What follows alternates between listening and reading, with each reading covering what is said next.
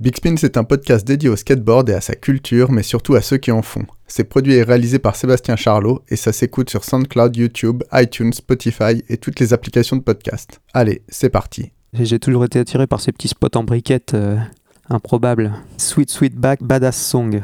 Tout l'été, ça a été NBA Jam, du billard et euh, la Goldfish. Come on, fit Surtout un Mob Deep à fond euh, à minuit pour revenir à Armentières. Et ça tous les samedis. hein. Merci maman, merci madame Danel. Carl Jung il appelle ça les synchronicités. Faire un truc simple, c'est ce qu'il y a de plus dur. Donc voilà, on garde que Bobby. Aujourd'hui dans Big Spin, on est avec un invité pour qui j'ai une affection toute particulière. Comme Danny Boone, il est originaire de la ville d'Armentières dans le Nord. Il commence à skater avec son frère Fabien dès l'âge de 13 ans. Il sillonne les skateparks de la frontière belge et le Mont des Arts de Bruxelles avant d'atterrir à Lille et d'intégrer la petite troupe de Zéro Police. Il est aussi discret que déconcertant sur une mini-rampe, chercheur de spots incongrus pour y faire une figure particulière et très à l'aise sur deux roues. Il dessine aussi, beaucoup, souvent, et vous avez certainement déjà vu des planches avec son travail imprimé dessous. Avec lui, on va parler de ses débuts sur un lopin de bitume et quelques modules France Ramp. Il évoquera le rapport charnel et spirituel qu'il a avec sa planche quand il rentre un trick, découvrir le Gatorade en Belgique, s'investir dans différents projets liés au skate et à sa culture. On est avec un amoureux du skate qui le lui rend bien, on est avec Tavu, on est avec Olivier Rente. Big Spin Podcast. Eh bien, bonjour Olivier. Salut Merci euh, d'être venu chez moi pour euh, enregistrer ce nouvel épisode de Big Spin. Ça fait euh, de longues années qu'on se connaît, qu'on se côtoie. Euh, donc c'est agréable euh, de, de partager ton expérience. Pour commencer, tu as pas mal d'actualités artistiques. Et euh, je voulais que tu nous parles de ça, euh, qui va nous introduire en matière de tes différentes activités en plus du skate. Ouais. Bon, c'est quand même une petite routine, mais j'ai pas mal de commandes, ouais. C'est principalement ça qui occupe mes journées, là, en ce moment. Euh, ce qui est plutôt cool. Tes dessins. Ouais. Des commandes de dessin, ouais. Euh, bon, on va y revenir, hein. faut expliquer un petit peu, là, comme ça, ça va rester vague. Les gens vont pas forcément identifier le truc, mais... Ouais, des commandes, c'est cool, parce que du coup, il y a un rapport direct avec, euh, avec celui qui demande, et du coup, on établit un projet, et après, c'est juste à moi à bosser là-dessus pendant pas mal de temps. Et au moins, je suis sûr que je vais le vendre, donc c'est cool aussi. Et après, ouais, des petits fanzines. C'est hyper intéressant à faire. Là, j'en suis à mon quatrième. Euh, celui-là, il est sur Amsterdam, sur un trip que j'ai fait en 2019. C'est basé sur un projet que j'ai fait euh, autour d'un dessin de Chet Baker, qui est mort là-bas dans un hôtel. Euh, aussi une petite board là qui va sortir d'ici peu, avec un dessin de, qui est tiré d'un, d'une capture d'écran du film de Kids. Les quatre qui sont dans le canapé, Lavar McBride, ouais, j'ai plus tous les noms, Javier Nunez, Gary Jerry- Smith. ouais, Jerry Smith ou Gary Smith, ouais. euh, Jerry Smith et hum, le petit blanc à la fin, putain, comment il Ah, s'appelle Justin Pierce. Non. Casper. Euh, Nick Lockman. Exactement, Ah, Nick ouais, ouais. Lockman. Ah, c'est une capture d'écran parce qu'il y a une photo officielle aussi de ça. Et donc, euh, cette board, comment, euh, comment tu l'as faite? Avec qui? Comment elle sort? Où est-ce qu'elle sera disponible? J'ai eu l'occasion de faire des collabs avec euh, plusieurs marques et des shops. Et ça fait un moment que je pensais à faire euh, un projet par moi-même.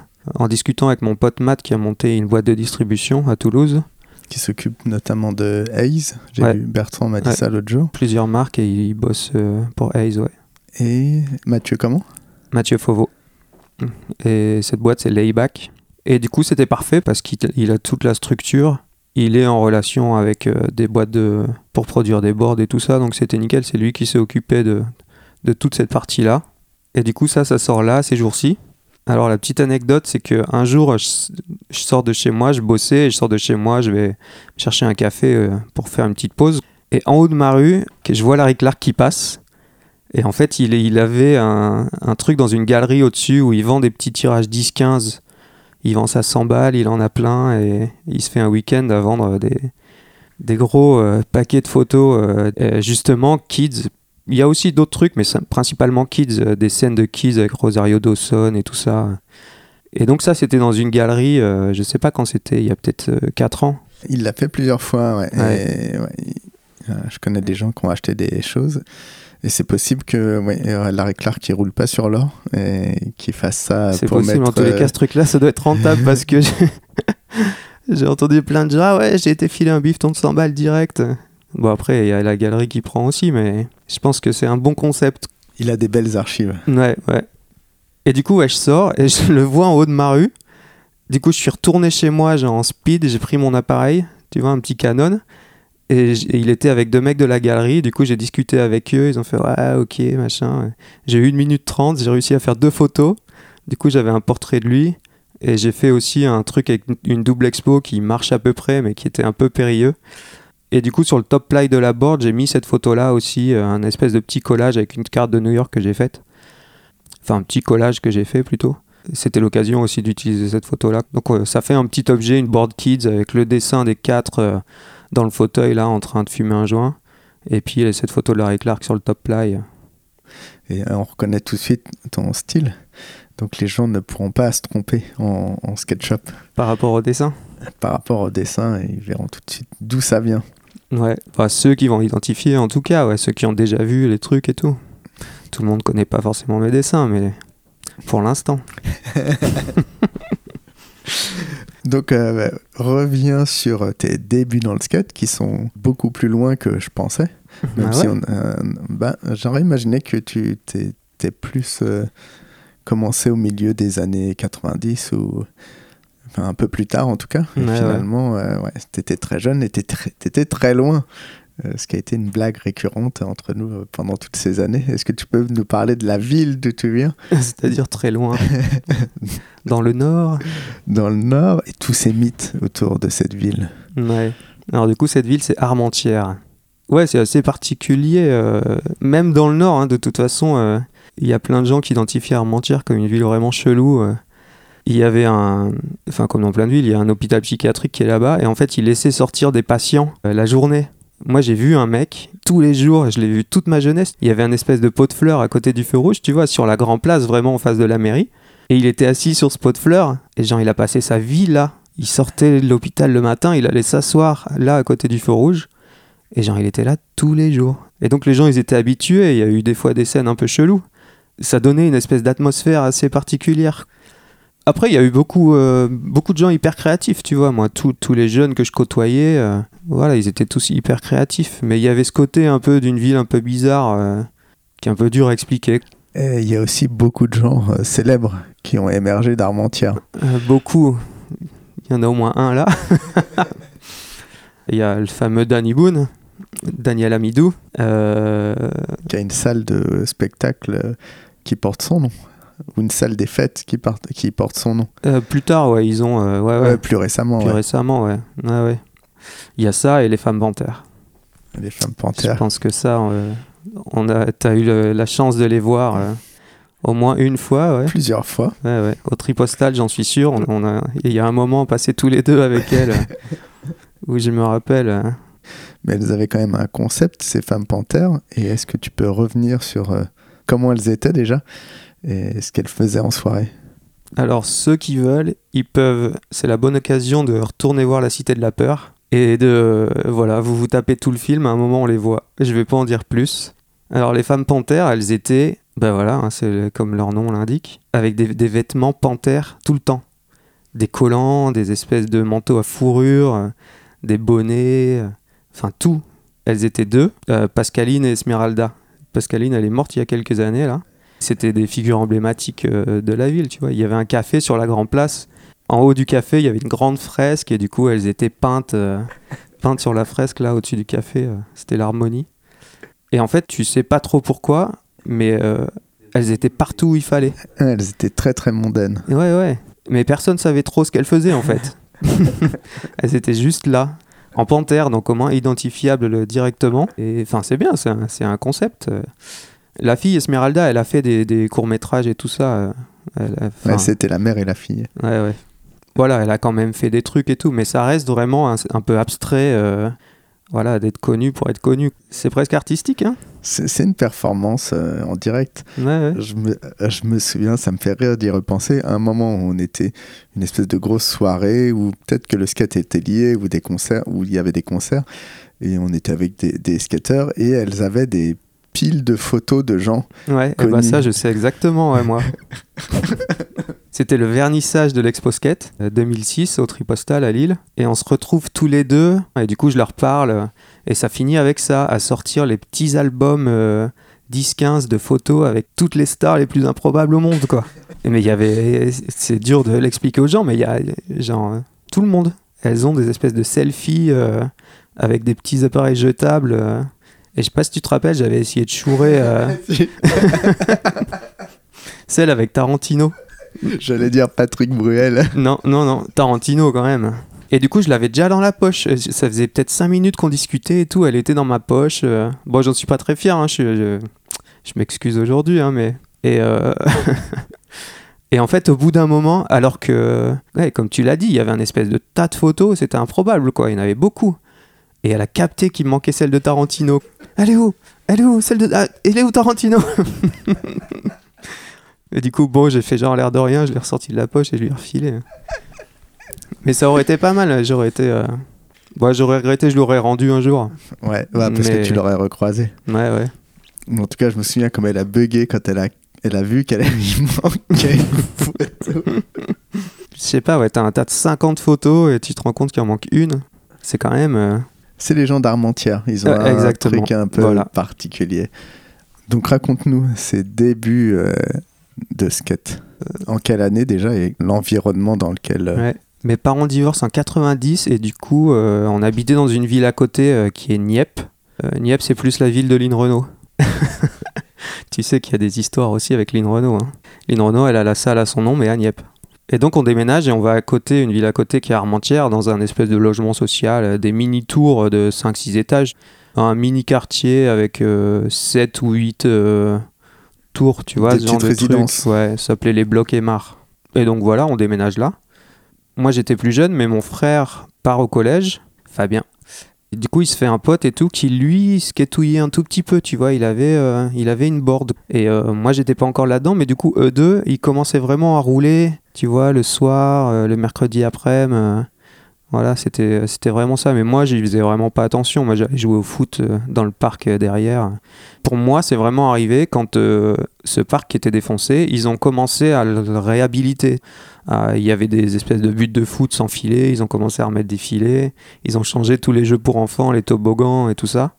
Donc il y avait toute une allée pour aller dans le fond du parc, en gravier pourri. Et en fait, à un endroit tout au bout, ils ont mis du bitume. C'était pas très grand. Hein. Euh, T'as vu la photo de tout à l'heure, quelle taille tu dirais?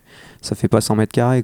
Ouais, c'est un petit espace euh, Ouais, avec ouais. euh, 3-4 modules. Et juste cet endroit qui était la fin de l'allée et qui finissait en arrondi euh, pour revenir sur lui-même, là, euh, ils ont bi- bitumé le truc. Et en fait, euh, ça allait servir à placer des petits modules de skate, euh, des trucs France Ramp. Il y en a peut-être plus d'un qui connaissent. Il y avait des petites plaques là sur le côté euh, marquées en bleu France Ramp. Des modules verts Ouais. Vert clair. euh, aux courbes. Avec, euh, euh, les côtés des, des- des trucs de plastique noir. Il y a quand même une ou deux photos où je suis quand même avec eux sur, cette, euh, sur les premières boards là. Donc tu vois, on a dû quand même essayer de faire quelques ollies. Mais euh, moi j'étais. euh, tu vois, je m'en foutais. Et par contre, quand ils ont ramené ces modules là, ça a créé vraiment. tu vois, tous les gamins du quartier, les mercredis après, les samedis après, tout le monde était là.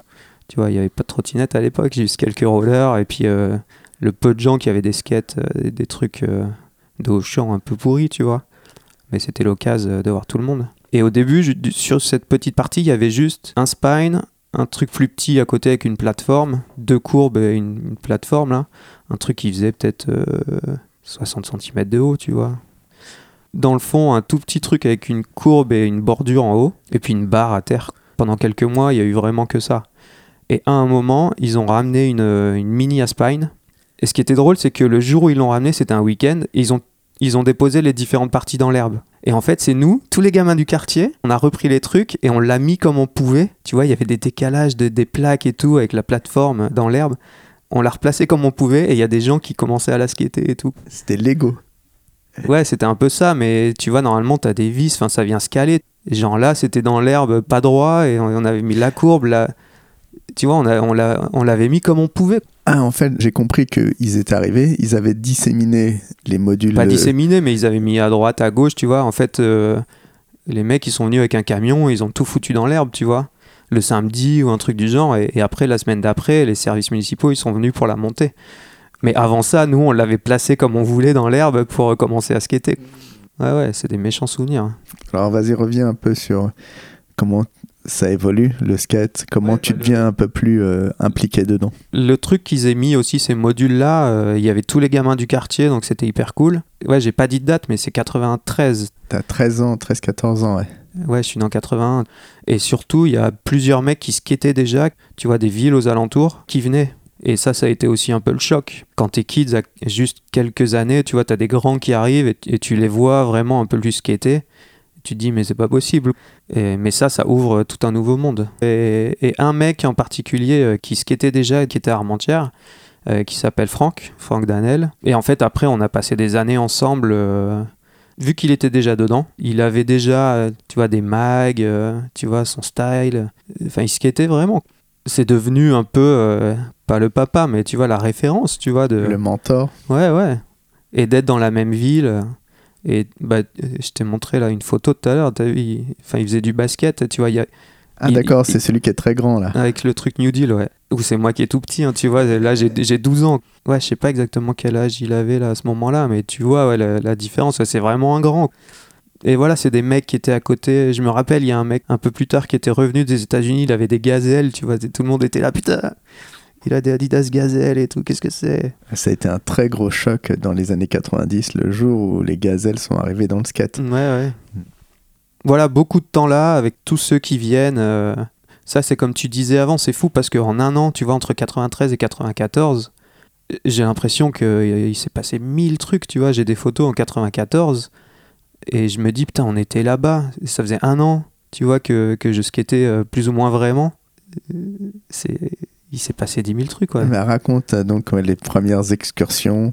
Ouais. Vous êtes proche de la Belgique, donc ça, c'est, Ouais, ouais. Avant ça, en fait, tous ces mecs qui venaient, tu vois, il y avait des mecs de Bayeul, qui est une ville un peu à côté, où après, je vais aller au lycée là-bas et tout ça. Mais... Et il y avait, euh, à côté du, du terrain de foot, tu vois, il y avait un plus gros parc avec une fun box au milieu, là, comme on dit. Et il y avait vraiment plus de modules et, euh, et une rampe euh, qui fait 2 mètres. Euh, ouais, je sais pas les tailles, mais c'est quoi C'est 2 mètres 50, un truc comme ça, peut-être. Et il y avait une autre rampe aussi à la chapelle d'Armentières, qui est vraiment une, ville collée à Armentières. Et du coup, c'est aussi les premiers trucs d'aller à d'autres endroits et de voir ces rampes un peu, un peu plus grandes et ces autres modules. C'est ça qui fait que tu évolues aussi, parce que euh, voilà, ces petits trucs à Armentières, de toute façon, euh, ça restait limité. Hein. Enfin, ça fait partie du truc, ouais. c'est en rencontrant des gens que, que tu ouvres ton univers. euh. Toi, tout seul, euh, personne ne se construit tout seul, quoi. Tu vois, c'est des, idées. Et euh, ça, ça a duré un, petit temps. Et en fait, euh, ce mec dont, je- parlais, là, Franck, euh, un peu plus vieux, qui était d'Armentières, en fait, avec sa mère, déjà, ils allaient beaucoup en Belgique. Euh, se balader sur la côte, tu vois, différents trucs. Et aussi aller faire un peu de skate. C'est le moment où on a été avec eux à ce parc. Si je dis pas de bêtises, c'est la ville qui s'appelle Leffinge. Mais pour nous, c'est resté, euh, tu vois, Leffinge, c'est le parc, quoi. Il n'y a, rien d'autre qui existe autour, c'est juste euh, le skatepark. Le lieu, il était fou parce que je sais pas ce que. Avant, c'était un espèce de, de roller hockey, euh, tu vois, les discos euh, samedi soir. Euh, tu vois, sur les photos, il y a une boule à facettes au plafond et il y a des espèces de fresques d'américains euh, sur les murs. Des bars, euh, Des- bars, bars de de- danse sur les côtés. les trucs de danse classique, là, les bars à un mètre de haut pour, euh, pour, pour s'échauffer un peu. Et avec un coin où, où à la base il devait y avoir tout un truc de sono et tout. Tu vois, le lieu était assez fou, quoi. Et il y, a un- il y a un mini docu sur Vimeo, je sais pas qui a fait ça, où en fait le, ils, parlent de tout ça, du parc, et ils interviewent euh, le mec à l'origine, et c'est devenu un parc d'attractions. Ils ont, tu vois, ils ont tout euh, détourné pour faire un truc pour les kids, quoi. Du coup, c'est drôle. Et ça a été aussi euh, une espèce de découverte parce que tous les mecs qui skataient vraiment en Belgique qui étaient là, pour l'anecdote, euh, on y était un jour et le patron, tu vois, c'était un couple qui tenait ça. Il dit Ah, il y a- un photographe qui va venir euh, cette semaine. Tu vois, nous on y était un samedi ou un dimanche et il dit Ah, mercredi, il y a un photographe qui vient. Donc bon, on savait pas, on savait même pas de quoi il parlait. quoi. Et en fait, plus tard, euh, la première 411 qu'on a eue, c'était la 3. Et dans le World Report, en fait, c'était ça dont il parlait. Et il y a un mec qui était de Gand qui s'appelle Steve de Rivière, Bah oui, bien qui, sûr. qui avait ouais. des images Euh, dans le World Report, euh, t'as Belgium, t'as- tu vois, il y a un truc en Allemagne avec euh, Yann, Yann euh, Wag- ouais, Wageux. Et Steve de Rivière. Ouais. Et Steve de Rivière, ouais, qui était pro pour Torture euh, beaucoup plus tard, hein, une marque belge qui s'appelle Torture, qui s'appelait Torture. Et c'était un peu, tu vois, c'était c'était fou de voir le truc là. Et en fait, on, on a capté plus tard que c'est de ça dont il parlait. Tu vois, ce photographe qui allait venir, en fait, c'était 411. Euh, ouais, ce que j'ai pas dit, c'est Ar- Armentières, il y a la limite, euh, il y a un endroit qui s'appelle le Bizet, tu vois, c'est un, c'est la frontière entre la France et la Belgique. Et c'était assez naturel, il y a plein de gens, ils allaient beaucoup plus en Belgique que, Euh, Que à Lille, par Ouais, exemple. ouais, ou- On va y revenir, mais euh, en fait, tu vois, ce moment-là d'aller avec eux sur la côte et, et au, à ce skatepark là, en fait, ça a forgé un peu euh, la suite de ce qui allait se passer pour moi dans un sens, parce que j'ai été grave en Belgique, euh, beaucoup plus qu'à Lille et tous ces trucs-là. hein. Tu me disais que ta mère aussi t'avait beaucoup emmené. Ouais, ouais. euh, là, ça reste assez vague, mais on y allait de temps en temps. Et c'est plus tard où, en fait, la mère de Franck et ma mère, c'est plus tard quand on allait à Bruxelles. En fait, tous les samedis, elles alternaient pour nous conduire. Les Finches, quand il faisait beau, on allait euh, ce qui était à Ostende. Enfin, tu vois, euh, il y, avait plein de spots sur la côte. Enfin, c'est beau, tu vois, genre, euh, tu vois, La Panne, Ostende. Ouais, la panne. Ouais, la panne, le spot là que t'as peut-être en tête, ils l'ont fait beaucoup plus tard, Mm. qu'on voit dans la Ticale et tout ça. Euh. Mais il y a le front de mer, ça roule, euh, c'est assez agréable comme Ouais, endroit. ouais. Et puis il y avait ce truc aussi euh, en tant que, que kids, vraiment t'es ailleurs parce que euh, Mais c'est pas du tout la même mentalité, pas Ouais. du tout la même euh, ambiance. ouais, même vi- visuellement, euh, ouais, ouais. euh, C'est con, mais ouais, le- tu fais quelques kilomè- kilomètres en partant d'Armentières, tu vois, les, la manière dont les maisons sont faites, la, la signalétique, c'est pas du tout pareil, tu vois. Et du coup, il y avait ce truc-là de partir tous les week-ends, tu partais ailleurs vraiment. C'était les vacances. Ouais, ouais. Et après, tout le monde parlait français avec ce merveilleux accent. Et puis, c'était l'époque aussi où tu avais les francs belges, tu vois. Donc, il y avait, il y avait tout ce truc-là où, pour acheter une, une canette ou de l'eau, euh, il y avait aussi tout un truc en tant que kids où, tu vois, ils avaient du Gatorade et tous ces trucs. Du coup, on avait 20 francs belges pour aller acheter euh, des trucs que- qui n'existaient pas en France. C'est tout de suite très différent de ce que tu pouvais vivre à Armentières. Ouais. Ouais, T'étais ouais. dépaysé, c'est le cas de le dire, chaque week-end. euh, ouais. Ça faisait partie de tout ça aussi, ouais, de la magie de, de ça. De... Ouais, et confronté à un autre style de skate, parce que c'est vrai qu'ils avaient. Déjà, ils étaient peut-être plus euh, anglophones, donc ils, ils avaient un autre rapport au skate, enfin, ou, à- ou à Ouais, l'info. en tous les cas, là, tous les mecs qu'on voyait, ils étaient déjà dedans. Donc, euh, tu vois, quand t'as quelques années d'avance, euh, tu vois, je sais pas si c'est un autre style et tout ça, mais en tous les cas, ton évolution, elle est vachement plus avancée. Et il y a un autre truc aussi, c'est que euh, la mère de. Enfin, c'était la grand-mère à l'époque de Franck, elle avait un café à la gare. Et j'ai des méchants souvenirs aussi là-bas, tu vois. Donc c'était l'occasion aussi d'être de la Grand Place et, d'aller en skate jusque la gare, tu vois, euh, boire un Diabolo euh, ou tout ce que tu veux. Il y a eu un été où Franck il s'était cassé la jambe et tout l'été ça a été NBA Jam, du billard et euh, la Goldfish. tu vois, dans le café où il n'y avait pas grand monde, il y avait toute une salle derrière avec le billard et tout. Et en fait, c'était parfait. La télé avec NBA Jam, un peu de billard et, et la Goldfish qui tournait en boucle. La, vidéo, la première vidéo girl Ouais, ouais. qui a. Parce qu'il y a ça aussi où Franck il a eu un- une espèce d'impact euh, incroyable, c'est que euh, tu vois nous on n'avait pas de thunes à claquer dans quoi que ce soit euh, et euh, en fait lui il- ils allaient acheter les VHS. C'est toujours lui qui a eu euh, il avait les mags, il avait les Big Brother, les slaps. euh.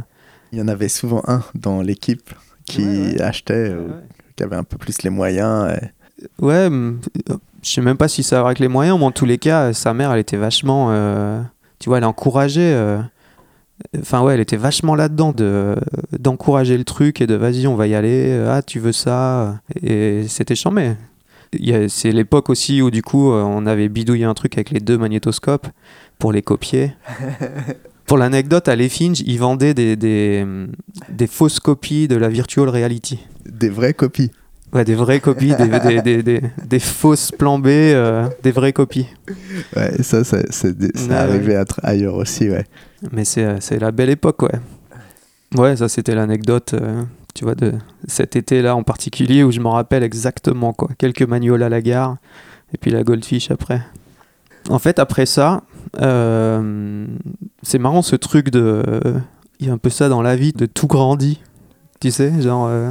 Enfin, ou c'est peut-être juste un truc d'impression, mais en fait, après ça, il y avait toujours, on allait sur la côte et tout, mais c'était plus Bruxelles. Ça, c'est un, peu- un peu plus tard, à 95, je pense. Et les trips à Bruxelles, c'était chambé aussi parce qu'on partait en milieu d'après-midi. On passait euh, au Mont des Arts. Je sais pas si, si tout le monde connaît, mais c'est un. Enfin, plus tard, dans les puzzles et tout, il y a eu des, des trucs de ouf au Mont des Arts. Il y avait des marches énormes qui ont été skatées. Il y avait un rebord le long des marches. Ça ressemble un peu au dôme, ouais. Ouais, ouais, ouais. Ça, c'était un peu plus haut. Il y avait plusieurs étapes euh, en hauteur. Encore plus haut, il y avait un rail euh, improbable que Julian Dickmans avait, fait en grind à l'époque. Et puis tout en bas, vraiment toute une aire de flat avec juste un curb euh, avec cette pierre là. euh, c'est une pierre particulière euh, à Bruxelles. C'est une statue, je sais pas ce que c'est, avec un cheval. Et, et ce curb en bas que tout le monde skatait. à Bruxelles, il y avait beaucoup de monde qui skatait et tout. Et c'était le, pendant beaucoup de temps, tu vois, tous les samedis, c'était ça. Et c'est pas loin, euh, on mettait 45 minutes, une heure euh, au pire euh, pour aller là-bas. Ouais, c'est un petit temps quand même. Ouais, mais franchement, ça va. Quand t'es dans le nord, tu vas aller à Dunkerque ou à... Tu mets 45 minutes. Donc en fait, Bruxelles, C'est pas très loin, c'est un vrai investissement euh, que. euh, regarde à Paris, tu veux faire le moindre truc, tu vas mettre 45 minutes. Oui, mais que ta mère ou la mère de ton pote t'emmène, Ouais, euh, ouais. ça, c'est tout de suite euh, consacré un samedi après-midi à ses enfants. ouais. C'est en ça où ça prend du temps. C'est une vraie. c'est pas de déposer au skatepark du coin. Ouais, ouais, ouais. Dans ce sens-là, ouais, carrément, ouais. Bah, ça, je vais peut-être l'expliquer un, un poil plus tard, mais du coup, c'était ça, le Mont des Arts. Juste un peu plus bas, il y avait Ride All Day, qui est toujours là. euh, Et c'est Yves Chow qui tenait le shop à l'époque. Quelqu'un de dédié avec un énorme tatouage euh, Ouais, Spitfire dans le dos. ouais, respect à Yves. Euh, il faudrait que j'y retourne à un moment. Ça fait longtemps que j'ai pas été à Bruxelles, ouais. Parce qu'il est toujours là-bas ou, ou il est Ouais, ouais, ouais, le shop, il est, euh, il Et est c'est- toujours là-bas, ouais. Et c'est toujours lui. Et je me demande si Geoffrey Vanov, il, il bosse pas aussi un peu là-bas Ah. ou quelques heures. Euh, J'ai regardé l'Insta quelques fois, mais ouais, je te dis, ça fait un petit moment que j'y suis pas passé. C'est un shop qui était pas très grand et tout, mais tu vois tout ce qu'il fallait. Et puis ce côté un peu roots, un peu. euh, euh, Un- peu punk à la belge. Ouais, voilà, ouais. Mm. ouais, ouais. En Belgique, il y a ce côté-là. euh. Milieu d'après-midi, le Mont des Arts, Ride All Day, discuter un peu, acheter un ou deux trucs comme on pouvait. Et en fait, on allait là-bas parce qu'il y avait le parc de, qui est à Anderlecht, qui est encore à un quart d'heure de Bruxelles, qui est excentré, et qui à la base est un roller park. Mais du coup, les créneaux skate, c'était euh, le samedi soir, genre de 19, tu vois, à minuit, de 19h à minuit. Donc tu parlais de l'investissement, et, et pour moi, il est. J'y ai repensé beaucoup quelques années plus tard. Il est surtout là de. Tu dis, ouais, les daronnes, euh, elles partent à 15h ou 16h pour euh, faire un trip à Bruxelles et elles reviennent à 1h du matin un samedi en ayant bossé toute la semaine. Avec des enfants puants euh, sur- euh, à Ouais, l'arrière de la voiture, euh, plein de sueur et de bons souvenirs en même Euh, temps. exactement, des étoiles plein les yeux. Et surtout, un Mob Deep à fond euh, à minuit pour revenir à Armentières. Euh, L'air de rien, c'est ouais, quand même. euh, Faut l'encaisser. Et ça tous les samedis. hein. Merci maman, merci Madame Danel. Euh, ouais, ouais, un espèce de soutien, euh, ça a joué beaucoup. Et ouais, Bruxelles, euh, euh, j'ai vraiment, enfin, c'est dans mon cœur. C'était une époque euh, particulière. hein. Les films, il y avait, y avait tous ces mecs qui étaient là et qui étaient déjà dans le skate et tout ça, mais moi je le voyais pas. Je voyais qu'ils étaient forts et tout. C'est plus tard à Bruxelles où j'ai vraiment vu des mecs qui avaient du niveau, où je l'ai identifié. Enfin, je sais pas comment dire. Ce mec Steve de Rivière là, il skatait tellement bien. Du coup, Bruxelles, ouais, c'était bah, Geoffrey Vanov là dont j'ai parlé avant, qui a été pro pour cliché. Très très fort en skate. ouais. Il a été pro ou pas? Ouais, Il a Euh, skaté pour cliché en tous les cas euh, qu'on voit. euh, C'est possible qu'il était dans la- une des premières moutures tout au début. Ouais, ouais, ouais. Avec un flip. il a fait des tonnes de flips Ouais, ouais, ouais. qui lui collaient bien aux pieds. Ah ouais, ouais, des flips et des flip front. euh, Ouais, ouais, c'était identifiable direct. Mais il était fort, hein, Geoffrey, putain. Enfin, il l'est encore, hein, il sûrement. skate encore et ouais, il a des- encore de temps en temps des clips là qui sont vraiment pas mal. Ouais. Euh, faut retourner voir la Europa. euh, il y a ces images là dans la cliché Europa.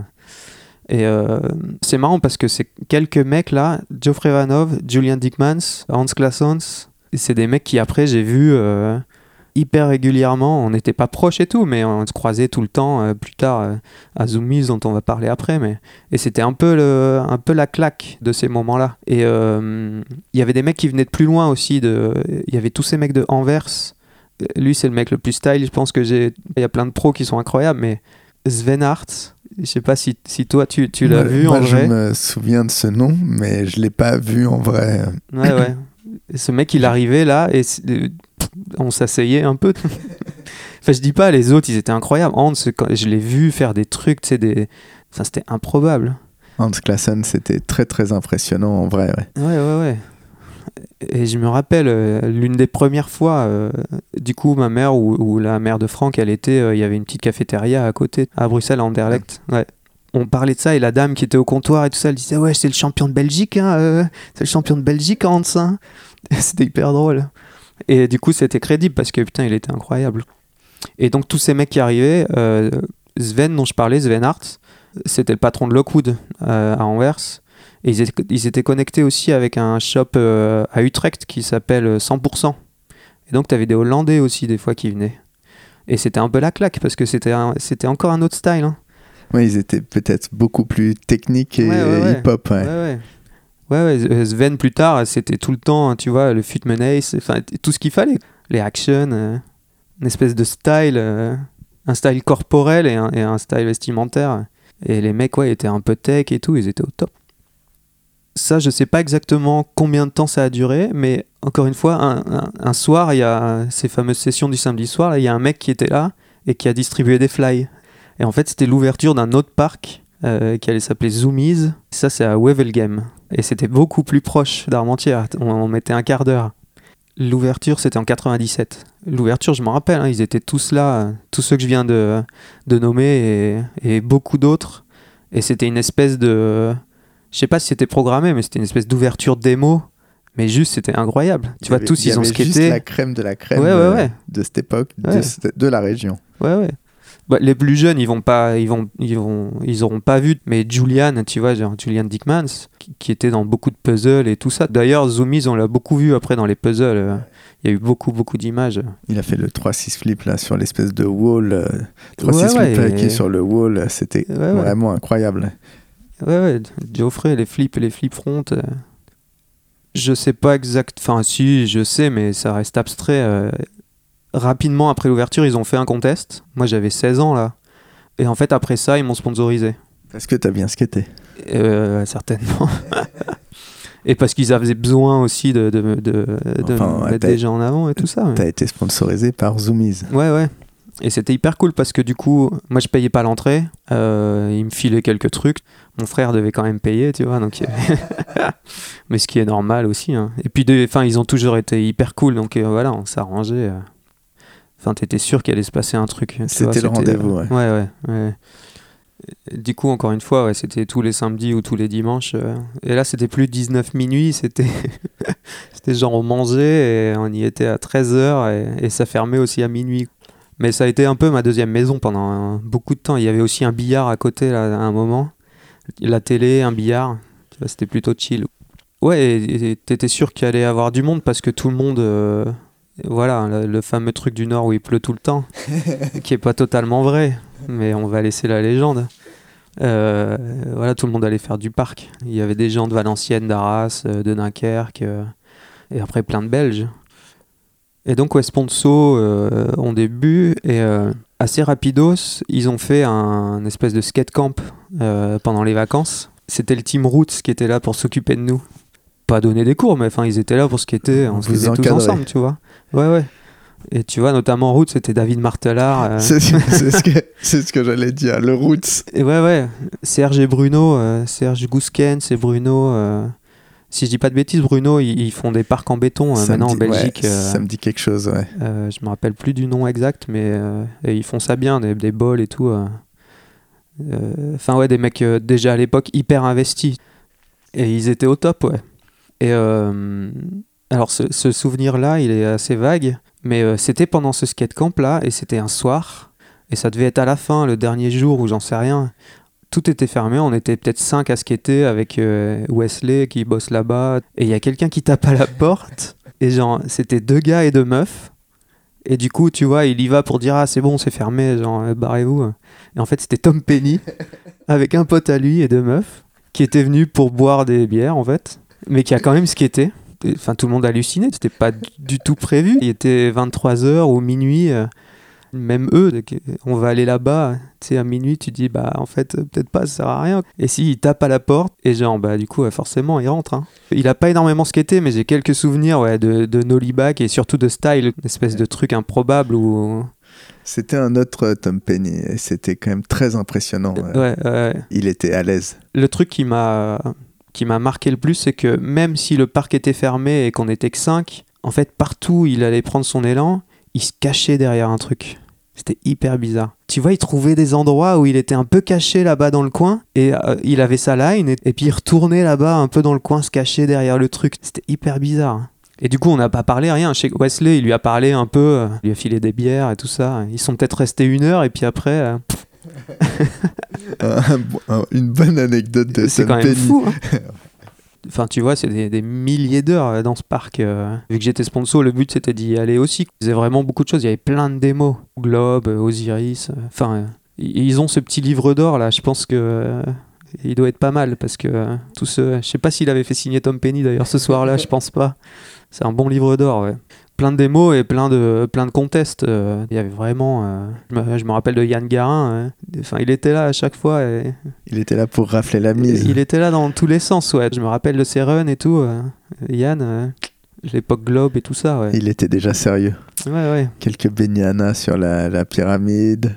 Ouais, et puis des, des, des Front. euh, il était tech et en même temps euh, run de contest. Je me rappelle que c'était marquant, ouais. Ça, et puis le, tous les mêmes noms que j'ai cités avant, hein, tu vois, ils étaient tous là pour les contests. Mais, et moi, j'en- tu vois, j'avais fait là les premiers et tout, et après, pff, tu vois, les contests. euh, Ce qui était en public, c'était pas trop ton truc. euh, ouais, c'est euh, encore maintenant, c'est pas trop mon.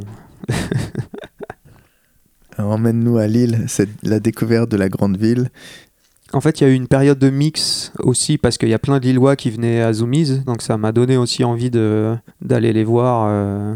Mais c'est surtout après euh, Luc qui était à l'origine euh, du parc. Il est décédé Ah ouais, je me souviens de ça, ouais. et je sais plus exactement comment ça s'est passé, mais ou pourquoi on y allait beaucoup moins. Je dis on parce que tu vois dans tout ça, mon frère, il a toujours été hyper présent.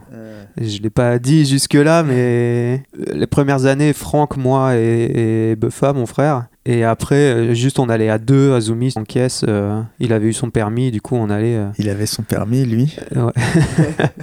et et j'en profite pour, euh, pour lui faire un check. Tu vois, il y a beaucoup de trucs, euh, c'est grâce à lui aussi. Il a toujours été dans la boucle du skate au début. Euh, Ouais, ouais, et puis passionné. euh, ouais, ouais.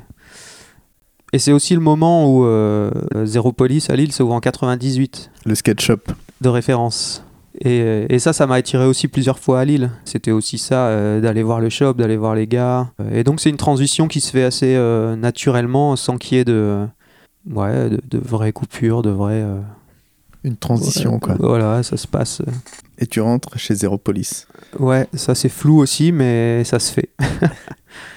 ça doit être en 2000, je pense, 99-2000 ou 2001, ouais, je, je sais plus exactement, parce que le shop ouvre en 98, ça me, ça me paraît tôt 99, mais, euh, mais ça a à voir aussi avec ça, où euh, Antoine Pic, là, qui faisait ses vidéos, euh, on s'était vu pas mal à Zoomies, il, était venu filmer plein de fois pour faire les skating Lille.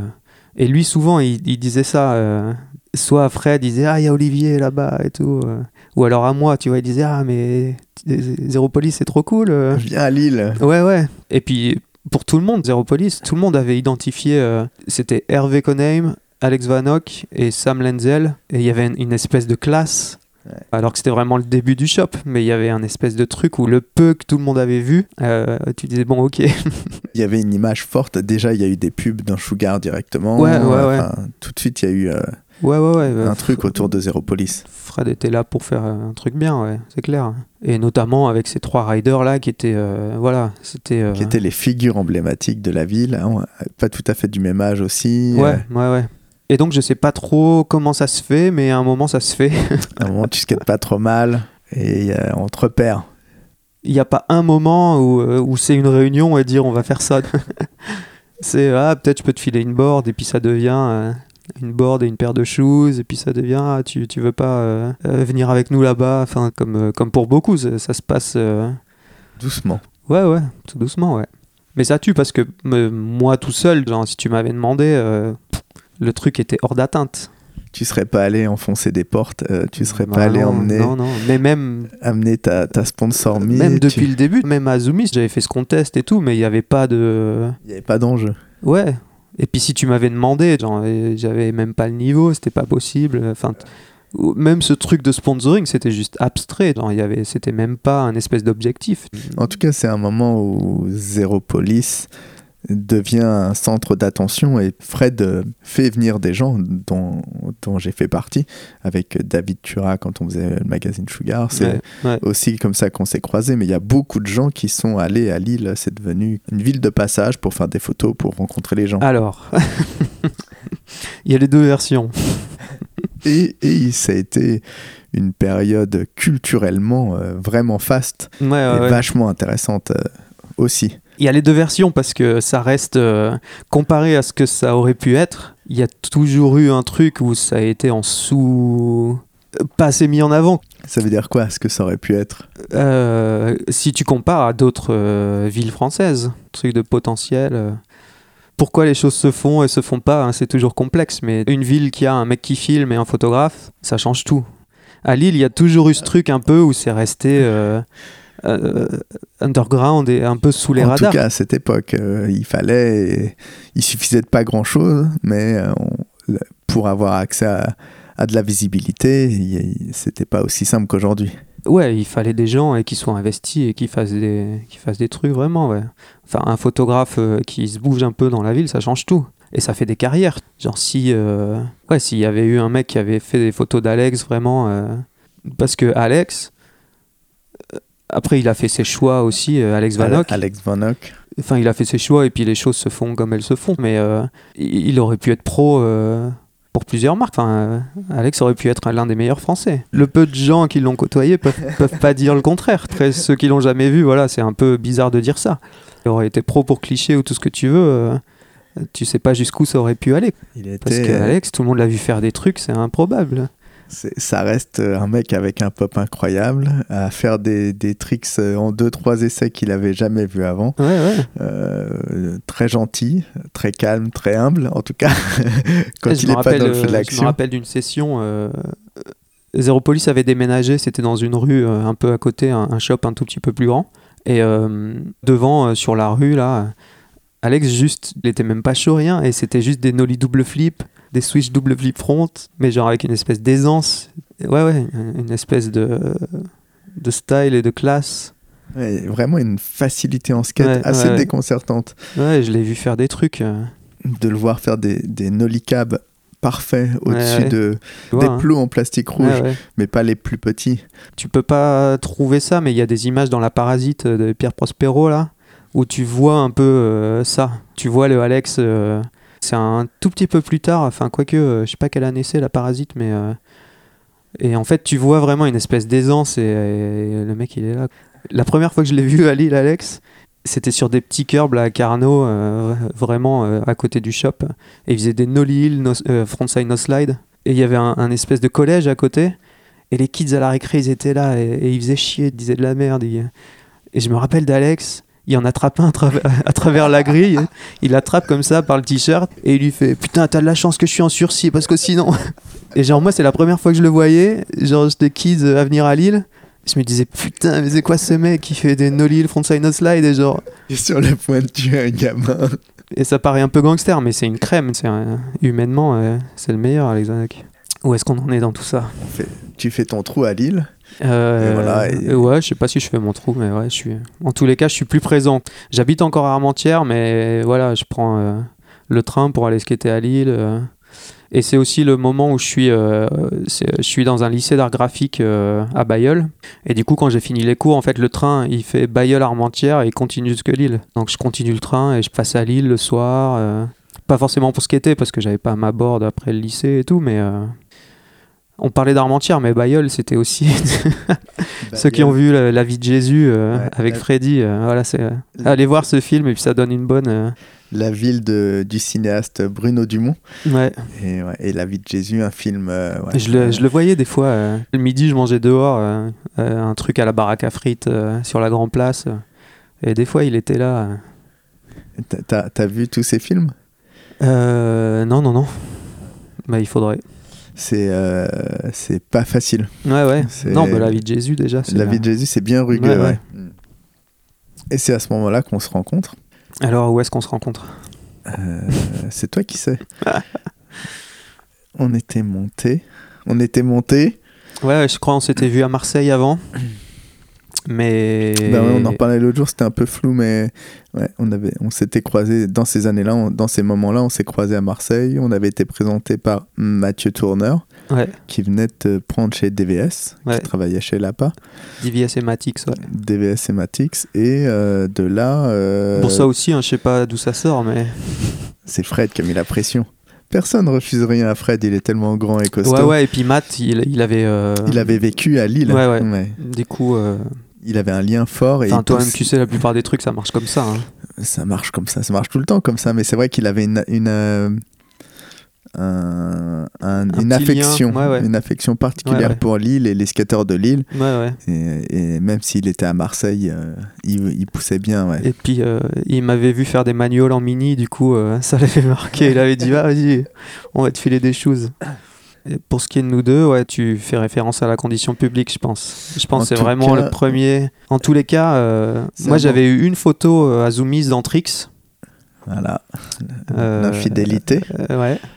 c'était quoi? C'était un flip au-dessus d'un espèce de gros module. euh. Il y avait un gros module avec un rail euh, plein au milieu et je passais en flip, en transfert, en, en traversant le truc. Euh, ça, ça avait fait fureur euh, à Bayeul, justement. euh. Et d'ailleurs, euh, j'avais un cours, euh, euh, je sais plus exactement comment s'appelait ce cours, Photoshop, Illustrator, Quark Express. Et euh, le mec sortait des sugars de temps en temps. Ouais, Je me souviens que tu m'avais dit ça. ouais. Ouais, c'est le moment où le graphisme commence à apparaître dans les magazines et à être une. Je l'avais dit quand tu as fait le- l'épisode avec Seb Caldas, là, je lui avais dit, j'avais mis un petit truc. Euh. Et ouais, nous deux, euh, même si on se parle pas énorme, on se croise presque pour la première fois ouais, à la condition publique. Du coup, pour expliquer ça, ouais, il y a plusieurs, euh, y a plusieurs choses dans le. La condition publique, c'est un lieu qui est devenu un espace culturel à Roubaix. Roubaix, une autre ville euh, du Nord. euh, Ouais, Roubaix, Tourcoing. Et donc, il y a cet endroit qui est une ancienne euh, usine de textile à Roubaix. Euh, Il y a eu des grandes, euh, des grandes familles euh, du textile. Euh, C'était vraiment une industrie qui était développée. euh. Et, et après ça, il y avait plein de bâtiments abandonnés. Et donc, il y a cet endroit-là qui s'appelle maintenant la condition publique qui a été euh, réhabilité en lieu culturel. euh. Si je dis pas de bêtises, ça avait à voir aussi avec euh, euh, l'île 2004, euh, capitale européenne de la culture. Ouais. Je me perds peut-être dans les dates, mais je pense que ça a à voir avec ça en 2004. Ouais, ça doit être ça parce que nous, ça c'est en 2003, tu vois. Et en fait, Fred était en coloc avec Repier à l'époque, et Repier, Pierre, ouais. Pierre Briand, Pierre que j'embrasse, Probablement toujours. euh, euh, qui a été dans tous les. Enfin, je lui dois aussi quelques, euh, quelques bonnes, bons souvenirs. Et bon souvenir. après, au tripostal et tout, euh, c'est aussi grâce à lui. euh. Très investi dans la vie culturelle et qui Ouais. s'occupe des concerts d'Orelsan, une partie des, des concerts d'Orelsan qu'on voit dans le documentaire d'Orelsan d'ailleurs. Ah ouais, j'ai pas Ouais. vu ça. Euh, ouais, Repier, très très sympa, euh, Ouais. très Et agréable. donc à cette époque, ouais, il était euh, sur tous les projets, enfin il était intermittent. euh, C'était euh, Manu Baron qui, qui montait tout le projet de la condition publique. Et donc Repier avait... euh, alors ça, moi, c'est Fred et lui qui avaient géré. hein, pourquoi vous êtes venus et tout ça. Je sais pas si c'était le but vraiment ou si c'est parce qu'il pleuvait un dimanche. Non, non, c'était le but. c'était- ouais, le but. C'était tout était en- encadré par Fred. ouais, ouais, ouais. Euh, Et donc il y avait rien. C'était un, c'était un bâtiment euh, vide, abandonné, avec juste euh, plein de bordel, des palettes et des planches. Et donc on devait se démerder pour faire un truc là-dedans. Euh, C'était jamais, on a réussi, euh, du coup encore avec Repier qui a passé des heures à, vi- à visser les palettes entre elles, avec un espèce de bump avec une plaque pour faire un module, soit manuel ou avec un angle sur le côté après pour faire des grinds. Et donc ouais, t'étais venu là avec Tura pour essayer de faire... on a même réussi à faire quelques photos. Ouais, ouais. Et notamment un exploit, un portrait de Fred pour un truc sur les patrons de shop. Ah ouais. Mais ouais, dans, ouais, il y avait un truc avec Florian de Bud, un, un truc, un portrait de Fred. euh.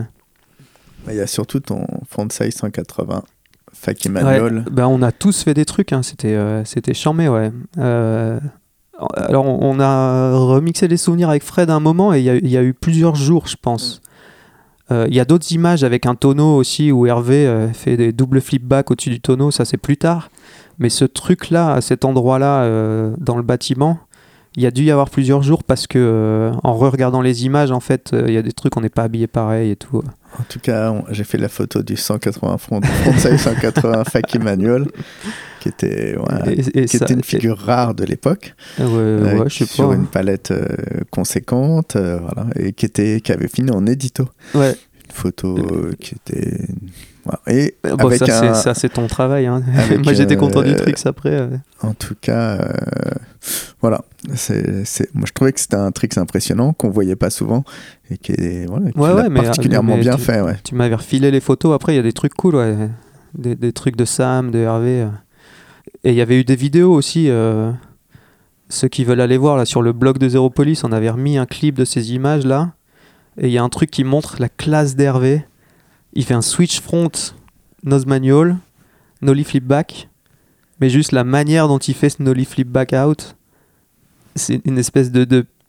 Enfin, tu vois le flow du truc et tout, c'est une espèce de pureté, ça, c'est improbable allez voir ce, juste ce tricks là. Ce qui fait, alors ça déjà c'était la cerise sur le gâteau où moi je suis dans l'édito du mag après et tout. euh, et Enfin voilà, ça tue. J'avais pas eu beaucoup de. Enfin, je pense pour tout le monde d'avoir des parus, tu vois, une photo dans, dans Sugar et tout, euh, c'était important pour tout le monde euh, à l'époque. hein. Alors moi j'étais tellement focus sur le skate que du coup j'ai très peu de souvenirs. Alors le plus improbable de cette session, c'est que à un moment il y a d'autres gens qui nous rejoignent et en fait c'est Jamel Shabazz, un photographe euh, new-yorkais qui est hyper connu, notamment grâce à deux bouquins, je pense Back in the Days et Time Before Crack. Il, a bêtises. Enfin, il a fait beaucoup de photographié trucs, mais la culture hip-hop émergente Ouais, ouais. de fin 70, début 80. Et il a vraiment capturé un New York euh, noir qu'on voyait assez peu, qui était assez peu représenté, avec des très chouettes photos. euh, Donc euh, tout le monde a vu au moins. Et puis surtout un certain style, euh, ouais, c'est une époque particulière et c'est que des espèces de poses et c'est que des mecs euh, en superstar, en Puma Clyde, Avec des kangols. des kangols et des grosses chaînes en or, tu vois, c'est cette période-là euh, vachement posée. Il s'est fait critiquer beaucoup, Jamel Shabazz, parce que euh, tous ces trucs sont vachement posés, tu sais. Et en fait, dans le, dans le docu de Cheryl Dunn, Everybody Street, il explique que, en fait, au début, il avait, il avait voulu faire une photo d'une pute, tu vois, qui était à deux doigts d'attraper son client. En fait, il s'était fait attraper. Du coup, euh, enfin, la pute, elle l'avait remarqué. Il devait pas être dis- discret pour faire une photo. Euh. Du coup, elle se met à gueuler. Le client, il se barre. Le Mac, euh, le pimp, il arrive. Et il est à deux doigts de se faire défoncer la gueule parce qu'il a fait perdre de l'argent à tout le monde. Et en fait, il explique que avant même de se prendre une, euh, une patate, il dit au mec Attends, euh, genre, je vais t'expliquer, c'est pas un manque de respect. euh. Et en fait, ils discutent. Et à la fin, euh, le Mac il dit Bon, bah, en fait, je te respecte. Et il se serre la main et c'est réglé. Et en fait, il explique qu'il s'est rendu compte que c'était une forme de respect aussi de demander. Et du coup, après ça, il a demandé à tout le monde. Il disait Ah, je m'appelle Jamel Chabat, je suis photographe. Il explique aussi qu'il allait à des endroits et en fait, il remarquait le l'alpha, le chef de groupe. Le mal alpha. Ouais. Et il avait, il avait un petit book de photos, des trucs, donc il montrait quelques trucs. Et une fois qu'il avait fait une photo de ce mec, il en refilait, après il montrait, et il avait accès à tout. Et donc il y a, il y a ce truc-là de... Parce que c'est vrai que dans ces bouquins, parce que tu demandes à quelqu'un si tu peux faire une photo, tout de suite il va prendre une espèce de pose. Et c'est vrai que c'est flagrant dans ces photos, les mecs ils ont les jambes croisées avec des poses de bras.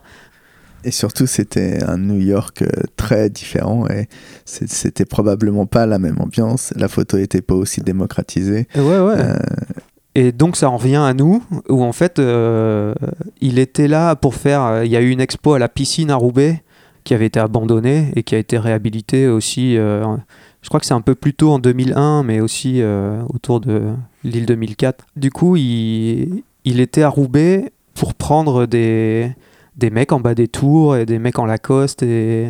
Jamel Shabazz, ouais. Ouais, ouais, pour faire une expo en fait euh, en parallèle euh, entre New York et Roubaix. euh, et donc on s'était retrouvés dans cette expo.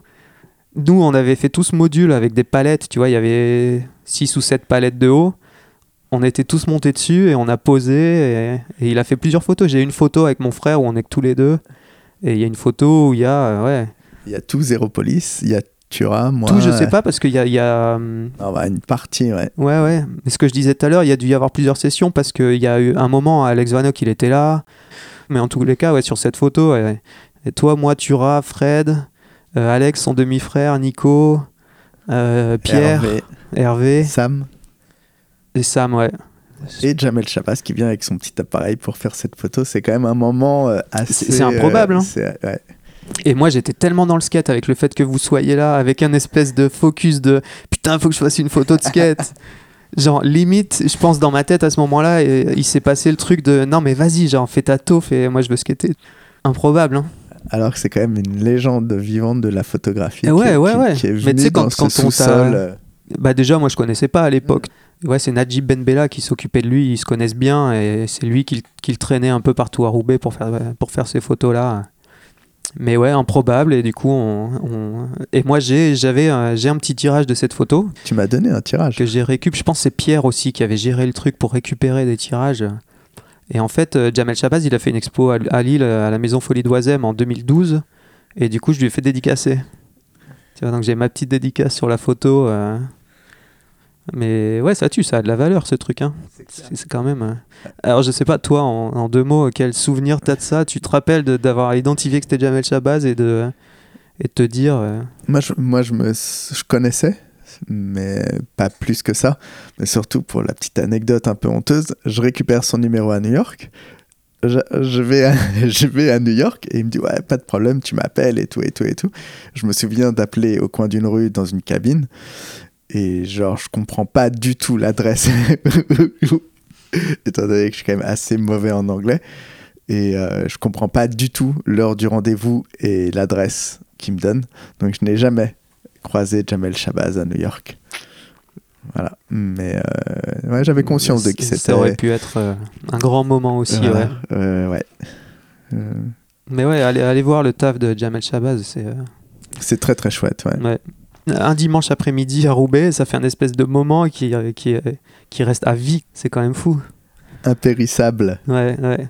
Et tu as évolué dans les autres expos aussi qui sont passées à, à Lille, qui ont été très importantes euh, à cette époque-là.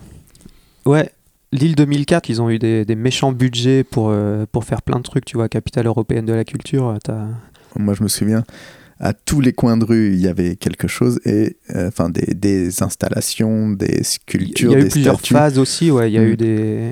Et je me souviens not- notamment une espèce de place, enfin une place, il y avait des arbres suspendus, Ouais. retournés. Ouais, voilà, j'ai cette sur la, image, sur euh, la Grand Place, ouais, ils avaient fait ce truc, ouais. j'ai cette image incrustée dans la tête avec toute cette forêt charmé, à hein. l'envers euh, qui dominait la place. À Lille, ils ont été vraiment efficaces. Comparé à d'autres villes, il y a eu, tu vois, le parc, c'est aussi grâce à ça. Le skatepark. Le, le skatepark, Mm. ouais, euh, la halle de glisse. Euh, donc le gros skatepark indoor et puis le street park euh, aussi dehors. Le point emmerdant, c'est que c'était- un peu excentré et aussi le fait que les deux soient ensemble, c'était pas. Mais bon, ça. euh, et dans tout ça, il y a encore Repied dans la boucle. Puis il a beaucoup bossé aussi là-dessus avec Fred et, et- et Mathieu aussi à l'époque pour faire les plans, pour voir ce qui était possible. Eux, ils avaient des grandes idées. Après, euh, tout n'a pas été euh, réalisé. Le street park à Lille, c'est des- grands, enfin des blocs qui font des curbs et aussi manual pad. Eux, ils voulaient des arbres au milieu. Ça aurait été quand même beaucoup plus Beaucoup chaleureux. plus vivant et Ouais, chaleureux, ouais, ouais, parce que là, c'est vrai qu'au début, c'était un grand truc gris. C'est brut. C'est brut, ouais. ouais. Et ce qu'il faut dire aussi, c'est que euh, ça a peut-être un peu changé, mais c'était Porte des Postes, l'île Sud, et c'était quand même bien ghetto. Il y a eu quelques histoires au début du parc. Enfin voilà, ça c'était au début, après ça s'est bien passé, mais. Et puis maintenant, en fait, à, ce- à cet endroit-là, c'est un, un putain de commissariat énorme. Donc le parc, il est entre le périph' et un espèce de commissariat. euh, Et reviens sur les autres expos auxquels tu as pu aussi euh, participer, enfin en tout cas tu as Ouais. évolué, euh, tu t'es investi dans ce- ces projets-là. Je sais pas si ça avait été euh, réutilisé avant, mais en plein centre entre les deux gares, à l'île Europe et l'île Flandre, il y a le Tripostal, qui est un bâtiment énorme, euh, comme son nom l'indique, euh, voilà, le Tripostal. Donc l'expo dont on parle, c'est l'expo Skate, euh, Skate avec un astérix à la fin, et ça c'est en 2006. Donc euh, pour l'île 2004, il y avait dû y avoir des trucs. En tous les cas, cette expo, la Skate, bon voilà, il y a beaucoup à dire. hein, C'était incroyable. Je pense que c'est l'un des meilleurs trucs. euh, moi, je m'intéresse à tout ça, tu vois, de voir un peu les trucs euh, skate, arty. euh, je pense que c'est le meilleur truc qui a été fait euh, en France en tous les cas. euh, Ouais. euh, si quelqu'un a un truc à redire, eh ben, il me- il m'envoie un, un message sur Insta, on peut en parler. Mais là-dedans, c'est Laurent euh, qui, a- qui avait euh, monté un peu tout ça. Après, vraiment, le, le montage de, de toute l'expo et tout, j'ai pas tout ça en tête, mais Laurent, tu comment vois, Laurent Sabatier et Pierre aussi qui s'est investi à fond sur euh, Pierre Briand dont on a parlé tout à l'heure, euh, qui était investi à fond sur l'expo. euh. Et en fait, rez-de-chaussée, quand on arrivait, il y avait l'accueil. À côté, il y avait euh, une, une librairie, les Easy Dog, tu vois, qui était à Paris, mais ils avaient, Ouais. ils avaient fait un corner à côté. C'était hyper bien, Easy Dog à l'é- à l'époque. hein. Ouais, C'était pointu, de, quoi. de livres de graphisme, D'art. Ouais. C'est aussi une autre époque, mais Ils avaient tout ce qu'il fallait. C'était rue de la Roquette, euh, avec Ouais, ouais, Romuald ils, ils qui s'en occupait. Ouais. 10 ans en avance parce que c'est ce qu'on a vécu là ces dernières années avec tous ces trucs de sneakers, de et, et du coup les jours calmes, euh, moi j'allais mater là tous les livres euh. et donc ça et en fait au rez-de-chaussée du coup il y avait ce truc qui s'appelait Interstice et c'était un parc monté tout construit. En fait, il y avait plusieurs parties en une. Il y avait tout ça, c'était en lien avec Side Effect of Urethane, qui est un collectif anglais qui ont notamment fait ce- ces trucs qui s'appellent Moving Units. Et c'est les curbs qu'on voit à South Banks. Tout le monde, euh, tout le monde les a identifiés, je pense maintenant. Ah euh. oui, d'accord. Les curbs qui ont été les- ajoutés en, les en béton, ouais. euh, un peu des formes différentes là. Ouais, ouais, juste quelques-uns, mais voilà, un plat, un avec un- une extension, un qui monte. Et nous, on avait fait un arrondi aussi. Je sais pas s'il était. Enfin bon, ça, c'est un collectif anglais. Ils avaient fait plusieurs expos avec des parcs montés euh, dans des hangars et tout ça, avec une expo euh, d'art à côté. Du coup, en fait, euh, au rez-de-chaussée, il y avait ça. Il y avait ce, parc qui s'appelait Interstice, qui était un mix entre un espace urbain et, et un skatepark tout peint, avec au milieu ces blocs en béton qu'on avait coulés nous-mêmes un matin. c'est mémorable, suivant les plans du collectif anglais. Donc c'était vraiment des moving units. Ils avaient envoyé les plans, on avait fait les coffrages, et donc c'était exactement les mêmes, mais moulés, euh, parce que sinon à, à transporter et tout, laisse tomber. trimballer, quoi. Ouais, ouais. Donc ça c'était charmé. Sur le côté, il y avait des lightbox de Fred Mortagne, des grandes... euh, Des photos. Ouais, des photos rétroéclairées, euh, le flip d'Apple Yard là au-dessus du rail. Il y avait le, aussi au Havre, je crois que c'est Lucas, un, un flip tout faki là, hyper noir et blanc. ouais. Ouais. Ouais, ouais. Et ça rétroéclairé là dans un lieu un peu sombre. euh. Enfin ouais, c'était charmé. Et euh, en fait, ils avaient bossé sur toute une installation qui s'appelait Ceci n'est pas un banc. Donc tu avais l'espace que tu pouvais skater, mais qui était euh, mixé avec des passages pour que les gens puissent accéder aux étages et aller voir l'expo. Moi, mon rôle, j'étais soit à l'accueil, soit un peu en médiation culturelle, et, mais j'étais aussi encadrant sur cet espace-là, parce que du coup, je pense entre 16 et 18, je me rappelle plus les heures exactement, mais tu pouvais venir skater. C'était peut-être deux balles et tu pouvais venir skater là, et donc fallait s'assurer que les gens qui venaient voir l'expo, techniquement, ils pouvaient passer à travers, mais voilà, les mecs qui skataient. qui, qui se fassent pas embrocher. Et en fait, ce, ce passage-là, il y avait des endroits précis où quand tu regardais le curb, euh, les curbs en béton, il y a des voiles qui descendaient devant. Et en fait, il y a plein de scènes qui avaient été filmées. Des scènes qui pouvaient être de la vie courante, avec une bande sonore, des enfants qui jouent dessus, des mecs qui font du hip-hop, euh, des danseuses même plus classiques, plein de trucs. Un, un ancien qui vient s'asseoir. Et ça marchait hyper bien, parce que en transparence, tu avais le curb derrière. Euh, ça, c'était pas pendant les sessions de skate, parce que du coup, le, le- le voile, il descendait. euh, mais c'était vraiment pendant les heures d'ouverture de l'expo. Et ouais, ça marchait vachement bien, ouais. C'était hyper intéressant à voir. Ceci n'est pas un banc. Même avant ça, euh, il y a tout le team cliché qui était passé. Ils avaient fait un truc avec Mortagne, justement, qui était chambé. Je sais pas si ça se retrouve, ça. euh. Tu vois ce petit clip où, Ah en bah fait... ouais, euh, C'était vachement bien. ouais. il a fait de la musique avec juste le pop, le pop ou le, ou le grind. Et en fait, ouais, y a- donc il y avait tout ce team cliché. Ils avaient fait ce truc avec Fred Mortagne là. Et euh, il y avait eu aussi euh, un article dans le Chill. euh, ouais, c'est Spoon qui avait fait les photos. Sébastien Michelini. ouais. Ouais. Et donc tout ça, c'était au rez-de-chaussée. Dans le fond, il y avait aussi un truc charmé qui était euh, en fait des télés avec une sélection de, DVD. Donc les gens, ils pouvaient venir se poser dans des poufs et dans des fauteuils euh, et regarder euh, vraiment des vidéos surf skate. Et tu pouvais passer des heures là à juste choisir le DVD que tu voulais, à regarder les vieilles worlds. Enfin, il y avait vraiment des vidéos. Maintenant, il y a plein de trucs qui sont faciles à trouver, mais encore là, c'était pas si simple. Et après, premier étage, Beautiful Losers. Donc ça, euh, il y a beaucoup trop à dire. euh, Faites vos recherches. Il y a le documentaire euh, qu'on trouve sur YouTube, mais euh, qui est un espèce de collectif à la base de New York, monté par Aaron Rose. Voilà, hein, tous les grands noms, Mark Gonzalez, Templeton, Evan et Cox, Thomas Campbell. Thomas Campbell, Barry McGee, Cause. Enfin bon, la liste, elle est, elle est juste folle. toute une génération de gens plus ou moins liés au skate qui faisaient de l'art Ouais, et ont, ont vraiment fait émerger une scène Ouais, euh, ouais. dans les années 90. Et puis une grosse, grosse expo, euh, qui a- qui, euh, je crois juste avant, elle était à Milan, si je dis pas de bêtises. Et du coup, la Lille, juste après, euh, je sais qu'il y avait eu plein d'histoires entre les Parisiens. Il y, a- il y a plein de gens qui estimaient que ça avait rien à foutre à Lille, qu'une heure de train c'était trop pour aller voir ça, et qu'il fallait que ce soit à Paris parce qu'ils n'ont pas le temps. C'est possible qu'il y ait eu des enjeux parce que c'était une sacrée exposition. Enfin, ah ouais, ouais, ouais, ouais, ouais. Mais c'est pour ça, je pense, ce que j'ai dit avant, c'est l'un des meilleurs trucs qu'il y a eu. euh, Voilà, big up à tout le monde et même toute l'équipe.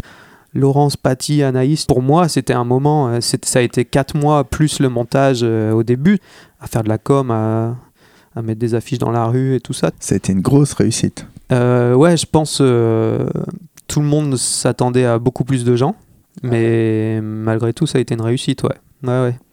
Ben, ouais, parce qu'il y a beau y avoir qu'une heure de train, ouais, ouais. Enfin, en tous les cas, c'était une réussite. Et du, du coup, euh, maintenant, je réalise que je réalisais pas.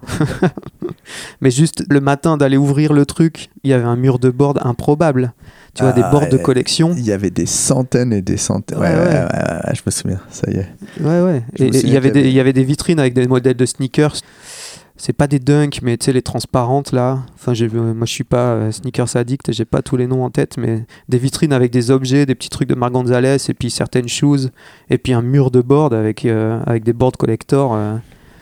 Avec Voilà, tous quoi. les classiques ouais. euh, des années 90 Ouais, ouais. euh, qui nous ont fait rêver. Ouais. Même des Western Edition. Moi, je me souviens aussi des peintures de Phil Frost.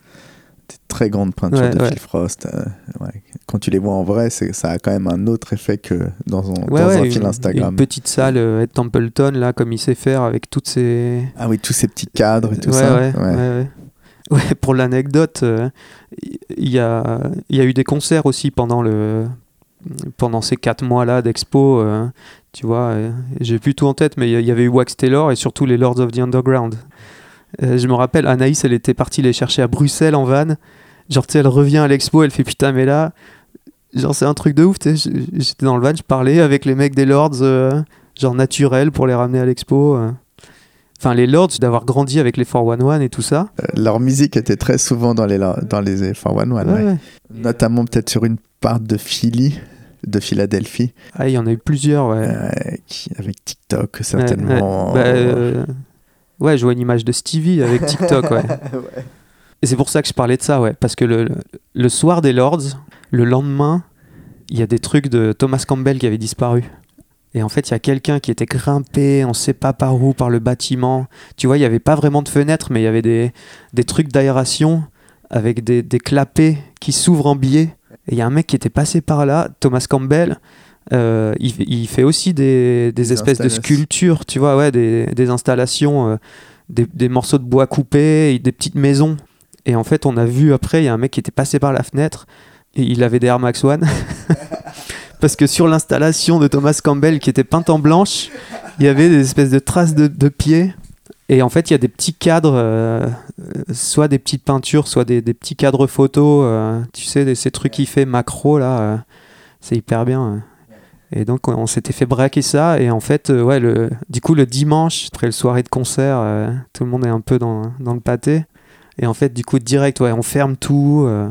Plusieurs années après ça, Benjamin, il m'avait dit que Benjamin Debert, euh, qui connaît bien Thomas Campbell, il m'avait, je trouve ça fou. euh. Après, c'est pas moi qui l'ai vécu, c'est lui qui me l'a dit, mais il disait qu'en parlant de ça avec Thomas Campbell, il lui avait dit que qu'il était pas du tout vénère, que c'était un truc de ouf, que des gens étaient capables d'aller chourer ces trucs dans un musée. c'est une réaction, une réaction de dingue quand même. Tu dis putain, on a volé mes trucs, mais ça tue. les mecs sont capables de d'aller en pleine nuit. euh. Bah, c'est quand même une sacrée reconnaissance. Ah ouais, ouais, carrément. Mais moi, je sais pas si c'est le premier truc qui me viendrait en tête. Après ça, ouais, en 2003, en fait, je pars en coloc euh, à Lille. Donc j'habite vraiment euh, en ville, donc ça change tout. Et je suis à la fac euh, à Pont-de-Bois, le spot euh, où euh, j'avais beaucoup plus skaté. Euh, je suis à la fac en histoire de l'art, mais Tu fais plus euh, pratique de skate. Même pas tant que ça. C'est plus un peu euh, les bières qui sont à 1 euro euh, à la cafette de la fac et les meufs qui sont là. Et... Enfin. Mais bon, c'est marrant de me retrouver là après avoir passé des heures à skater à cet endroit. Et euh, mais bon, je passe un peu à côté du, du Doug d'histoire de l'art. mais ça, a amené, m'a amené quelques trucs quand même. euh, C'est hyper intéressant. J'étais pas assidu, mais j'ai quand même quelques notions euh, de ce qui s'est passé dans les amphis. Mais je passe plus de temps à skater en ville, ouais. Et après, pendant quelques années, c'est vraiment ça, du street à Lille. À rechercher des petits spots. Et Lille, je me suis toujours dit, c'est quand même un truc de ouf, parce que dans le plein, en plein centre, euh, il y a quand même 4-5 spots qui sont identifiables à fond et qui sont... euh, Il y en a deux qui, qui ont été détruits là récemment, mais euh, qui étaient chamés, tu vois. T'avais pas besoin d'aller loin, t'avais pas besoin de... Il y avait des bosses en briquettes... qui était un spot à crackhead à, à un certain moment, qui était un peu ghetto. Nous, il y avait déjà, il y a déjà eu des histoires avec des mecs avec des couteaux et tout ça. euh. Enfin ouais, t'étais un peu bloqué dans cet endroit-là. Mais moi, c'était euh, pas facile à skater, mais mon spot préféré, quoi. ouais. Des espèces de boss en briquettes. Ça Ouais, roulait ouais. plutôt bien. T'avais fait une photo de Brian Brown, euh, justement. là, un gros backside Ce moment en New York, là. Ouais. Euh, ouais, ce spot. Et là, il a été détruit, là, il y a quelques mois. Je suis dégoûté. Ouais, moi, de toute façon, euh, j'ai toujours été attiré par ces petits spots en briquettes euh, improbables. C'est ton côté un, peu, à l'anglaise, mais, mais dans le Nord, il y en a plein aussi. Bobby Pouléo. Euh, je sais pas. Skatent euh, Ouais, que des trucs en fer, Bobby Pouléo. des petites cellards d'or en fer. mais non, non, mais ce côté-là, ouais, des petits spots en briquet, des petits plans inclinés. T'as cherché, euh, cherché les spots Ouais, ouais, ouais. et la façon de les skater différemment. C'est Ouais, ouais. quelque chose qui est à. En, en tout cas, c'est un truc qui a été euh, au fur et à mesure dans l'évolution ouais, de. euh, bah déjà, il y avait une grosse scène skate, mais pas forcément à, à skater tous les spots. Tu vois ce que je veux dire? Donc il y a plein de spots qui étaient là, qui, qui t'attendaient, mais il y avait, en, en vrai, il n'y avait pas grand monde qui les skatait. C'était un peu l'ère des du skate de plaza, comme diraient certains. Ouais, ouais. Et puis pas l'envie. euh, Après, c'est la nuance entre aller faire du skate ou alors faire une photo et filmer. Mais moi, j'étais quand même dans ce truc, euh, un mix entre les deux où euh, pendant plusieurs années, j'ai donné des cours au skatepark aussi. Et du coup, je vivotais à donner des cours le mercredi, le samedi, à faire des trucs. Du coup, j'avais plein de temps et toute la semaine, je skatais. Il y avait vraiment ce truc où j'allais j'allais sur les petits spots et, et j'allais chercher à droite à gauche euh, tous les trucs qui traînaient. Ouais, c'est pour ça que je disais ça, même euh, sans filmer. Après, j'avais décidé euh, des idées plutôt. Et du coup, essayé de filmer des trucs avec mon frère qui avait sa VX. Mais ouais, vraiment cette volonté d'aller chercher des petits spots. Et c'est quelque chose que tu continues à faire aujourd'hui? Euh, là, beaucoup moins, mais ouais. Beaucoup moins, mais à Paris, tu. En tous les cas, ouais, c'est un truc qui m'intéresse, ouais, de. Mais pas juste pour trouver la perle rare, juste pour trouver le truc que moi, tu vois. Que, que toi, tu as envie de skater Ouais, et que tu ouais, vas skater différemment, surtout. Et puis avoir l'idée, de... après, t'es, t'es une espèce d'estime de soi d'avoir réussi à faire ce que t'avais en tête. Parce qu'il y a plein de spots, euh, voilà, euh, t'as envie de faire des trucs, mais c'est pas pour ça que ça va marcher. Il y a ce côté réussite qui est intéressant aussi. Tu... C'est conceptuel, mais tu trouves un endroit et t'arrives à... à le détourner de la manière dont tu veux. Et si en plus t'arrives à faire une photo dont t'es content, c'est encore une autre étape. euh, Satisfaisante. Ouais, ouais, ouais. Qui reste dans le temps et c'est gratifiant. Quand tu as vu certains spots, tu t'es dit, voilà, j'ai envie de faire ça. Ou alors, que, ou alors ça, c'est au moment où tu es allé le skater ou faire la photo que tu t'es dit, ah, c'est comme ça que je vais le skater maintenant. Ouais, bah, il y a un peu tout. euh. De toute façon, chacun a son, son approche des trucs, c'est là où c'est intéressant. euh. C'est surtout ton approche qui nous intéresse. Ouais, mais euh, ça se fait naturellement. Je vais le skater de la manière euh, dont j'ai envie. C'est pas tant réfléchi de me dire il faut que je fasse ça dans tel sens. C'est ce qui marche à ce moment-là et puis ce qui va ramener un feeling. euh. Je pense ça- le, skate. Je sais pas si tout le monde se dit ça, mais pour moi, le truc principal, c'est un espèce de feeling en faisant le trick. C'est pas tant ce que t'as fait, c'est pas tant. C'est un, un espèce de truc physique que tu ressens. Une manière, une fluidité de recommencer le trick jusqu'à ce que tu aies un peu ressenti ça. Il y a un truc qu'on a fait tous les deux. En fait, ça m'est arrivé genre deux fois sûr dans toutes ces années de skate. On dirait que tu parles d'orgasme. non, mais euh, euh, eh ben, on pourrait presque. euh, Non, mais tu sais, ce hill flip, euh, je sais pas où il est ce spot. Dans le Soy 13e. était là, ouais, un petit bump, petit bump avec deux marches plus loin là. Ouais, rue du Noix, ça s'appelle, ça s'appelait Ford. Ça a été C'est détruit, là détruit ouais. C'était Ouais, une ouais. petite euh, montée d'handicapés. Et on avait fait une photo en hill flip là, qui était cool. C'était une pub Zerop euh, ou dans un catalogue. ouais, qui, un heel flip qui te collait bien au pied. Et ben voilà, c'est de ça dont je parle en fait. C'est euh, même sur le moment, ça n'a pas du tout été euh, conscientisé, mais genre c'est l'un des seuls moments où en fait le temps il est différent. C'est-à-dire que tu tu vois des fois quand tu skates, tu fais un trick en une fraction de seconde, tu sais que la board elle est pas sous tes pieds. Tu sais, il y a un espèce de truc de temps qui est pas quantifiable. Tu sais que le trick s'il est pas bon, tu tèches la board. Et, mais en fait, tu es presque ailleurs. Tu es presque en train de regarder alors que c'est d'une rapidité, euh, tu vois, un trick c'est une seconde quoi. C'est beaucoup moins qu'une seconde. ouais, ouais. Et tu vois, ce heel flip, je me rappelle exactement où tout s'arrête et où tu, tu vois que ça pop, tu regardes un peu, la board elle flip, tu vois que les pieds ils sont pas mal, elle revient sous tes pieds. Tu sais, un espèce de truc où le temps est, est- est pas fractionné, mais. Distendu Ouais, ouais. et très lent. Ouais. Et une autre fois à Lille sur un backtail flip out, où pareil, un truc où t'es presque hors de ton corps et tu sais exactement comment ça a slidé, comment tes pieds sont, comment tu renvoies le flip et comment elle revient sous tes, pieds et où tu replaques, et où t'as une espèce de fluidité où il n'y a aucun à-coup. Et moi je suis persuadé que dans un sens, c'est ce que tout le monde recherche, ce- ce- cette espèce de moment-là. Et je me suis souvent demandé, tu vois, des mecs comme ça, Bandzi qui fait un flip backflip euh, sur un ride. euh, parce que nous, on voit en vidéo, ils mettent au ralenti. Et j'aimerais bien savoir si. si euh, moi, j'ai jamais fait ce genre de truc. Mais je suis persuadé que. Et c'est pas une question que le trick soit parfait.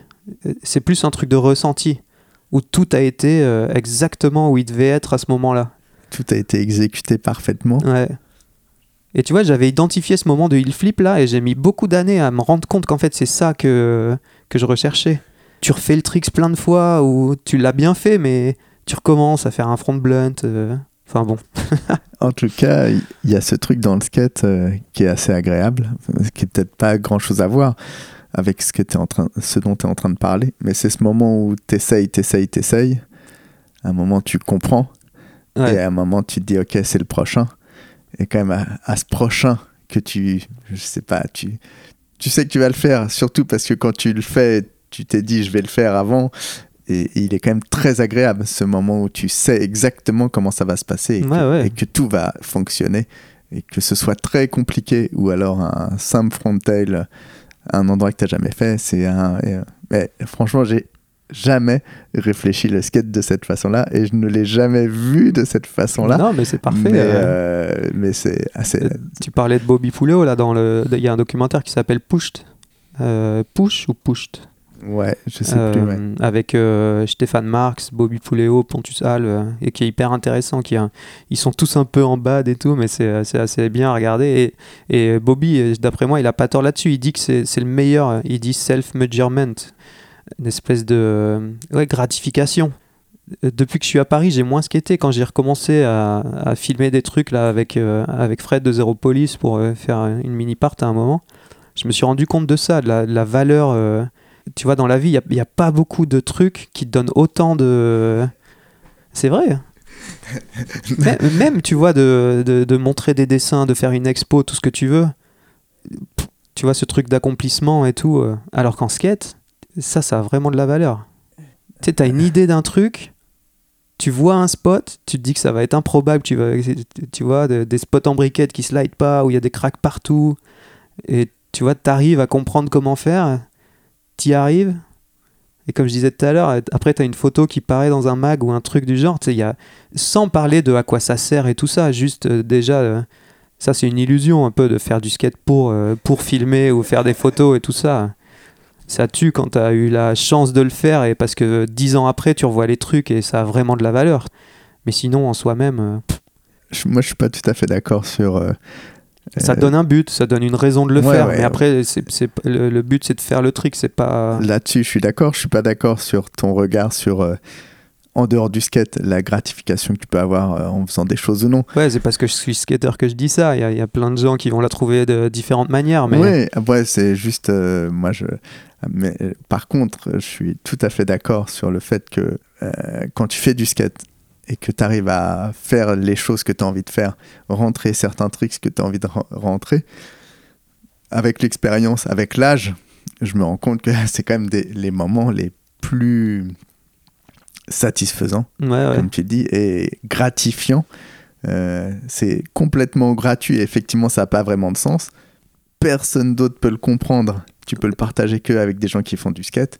Et, et- et l'équilibre entre la performance sportive, la technique, euh, la satisfaction de rentrer un tricks, un trick, euh, c'est vraiment Ouais, euh, C'est en ça aussi où ce que tu dis, il y a sûrement d'autres manières pour plein de gens, mais ça a aussi un rapport avec l'intérieur et l'extérieur. C'est de ce que tu viens de dire, c'est que c'est que toi, genre c'est pour toi, on s'en fout, tu vois, c'est toi qui a, alors qu'il y a plein de trucs ou qui peuvent être gratifiants, mais ça a à voir avec le regard des autres. Où les gens, ils- voilà, ça va être gratifiant parce qu'ils ont réussi à faire croire à tout le monde qu'ils étaient incroyables ou tout ce que tu veux. Alors que le skate, genre, tu peux, tu peux pas partager avec quelqu'un le, le fait que tu fait un backgrind sur tel spot, tu peux pas l'expliquer. C'est pour ça qu'il y a autant de gens qui sont encore à fond dedans des années après et qui en parlent et qui. C'est. Ouais, c'est dur à partager ce feeling-là. pour revenir à, à Charlotte Im, euh, je trouve qu'elle exprimait bien ce, ce truc du skate où tu pouvais être, si tu ratais, tu pouvais être fâché que après toi-même, Ouais, ouais. que c'était pas un- comme un sport d'adversité Ouais, ouais. où là, euh, bah, tu te mangeais une défaite, tu te mangeais une défaite. Euh, voilà, quand tu essayes un trick aux Jeux Olympiques et que tu rates, tu peux blâmer personne. Et c'est vrai qu'il y a quand même un truc très personnel dans le skate. Et en même temps, depuis tout à l'heure, tu exprimes le fait que tu ne cesses de partager des expériences avec d'autres gens qui t'enrichissent. C'est bien pour ça que le skate, c'est la meilleure activité du monde. C'est vraiment un truc euh, et très difficile à partager avec euh, le grand public. Et notamment les podcasts. J'ai des, des potes, des amis qui écoutent, qui font pas du tout de skate. et c'est complètement hermétique. Ouais, ouais, Euh, des fois, il faudrait réexpliquer tout le, chaque truc et tout. ouais, c'est clair, j'imagine bien, mais bon. En tout cas, continuez cette aventure lilloise et c'est cette. euh, Ouais, bah, c'est t- c'est quelques années là, du coup, c'est vraiment. euh, euh, j'ai filmé plein de trucs, c'est vraiment à ce moment-là, avec mon frère, avec un pote qui s'appelle Simon, euh, qui est à Bruxelles maintenant, qui avait fait une vidéo qui s'appelle Norderlight, Simon, comment? Simon Grassard.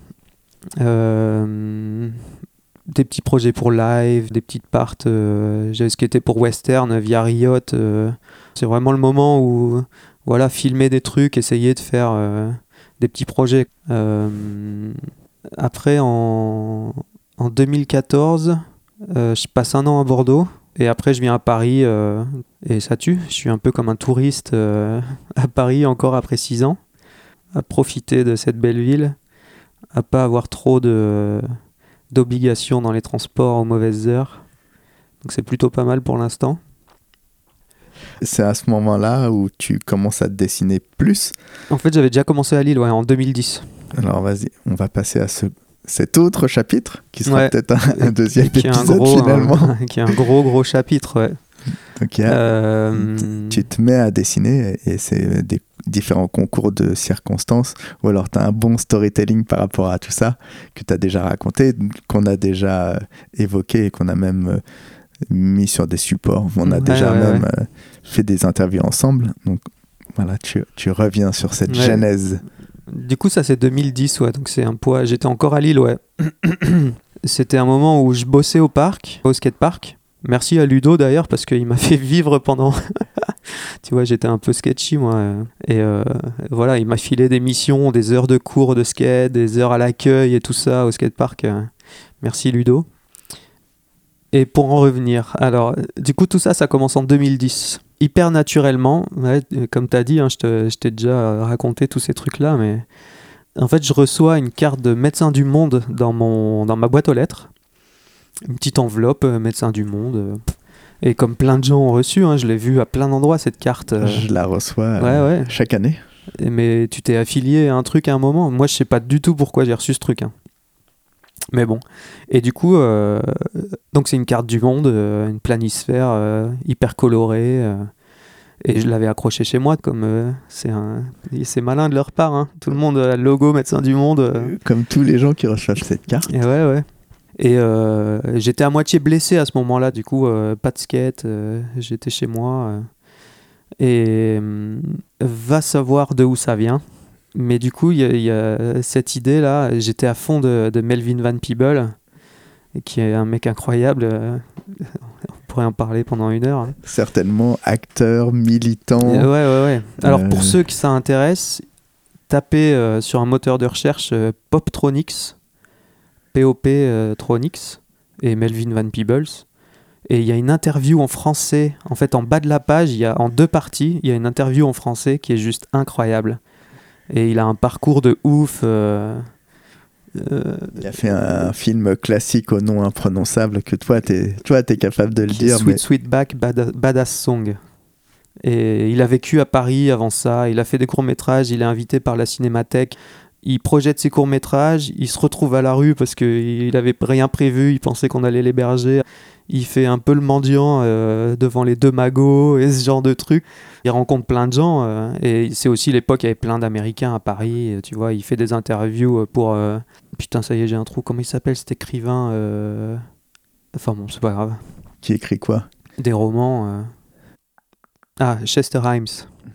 Et, et du coup, il se rencontre et, et du coup, il, il devient euh, pas journaliste, mais il se retrouve à, à faire les interviews des Américains qui sont à Paris, tu vois, Ah notamment. Chester Himes.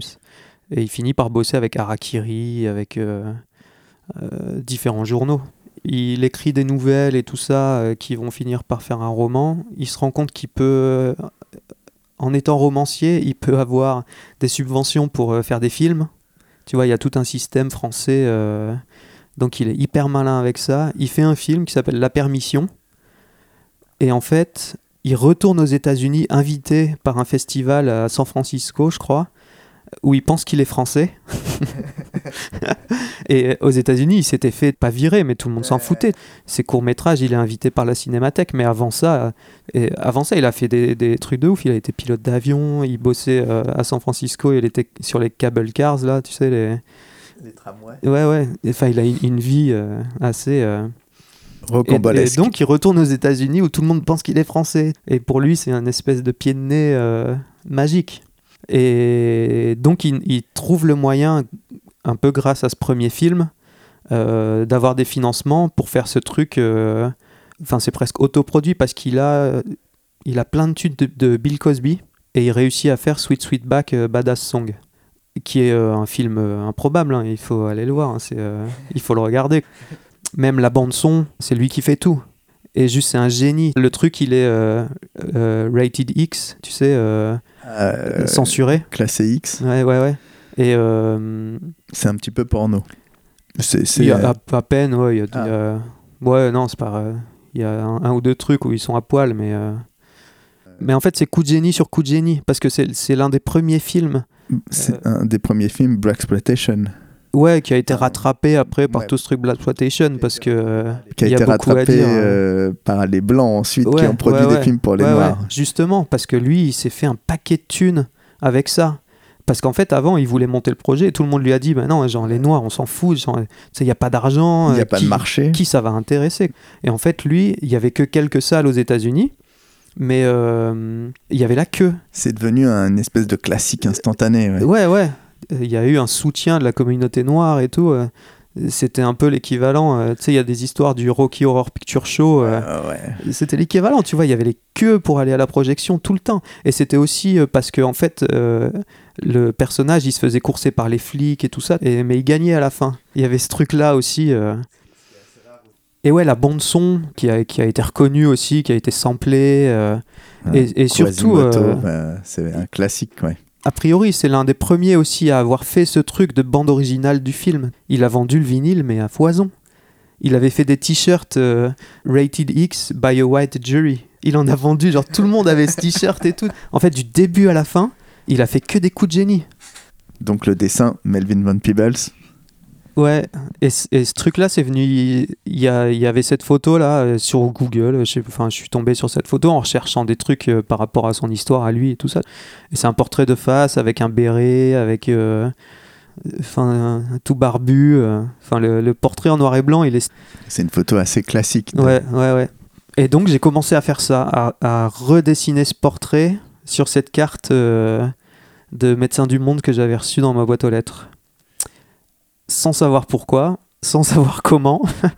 ouais, je sais pas s'il y a beaucoup à plus, à dire là-dessus, mais en tous les cas, c'est le premier que j'ai fait. Ça m'a pris un temps de ouf, parce qu'il est quand même grand, il doit faire 90 sur 60.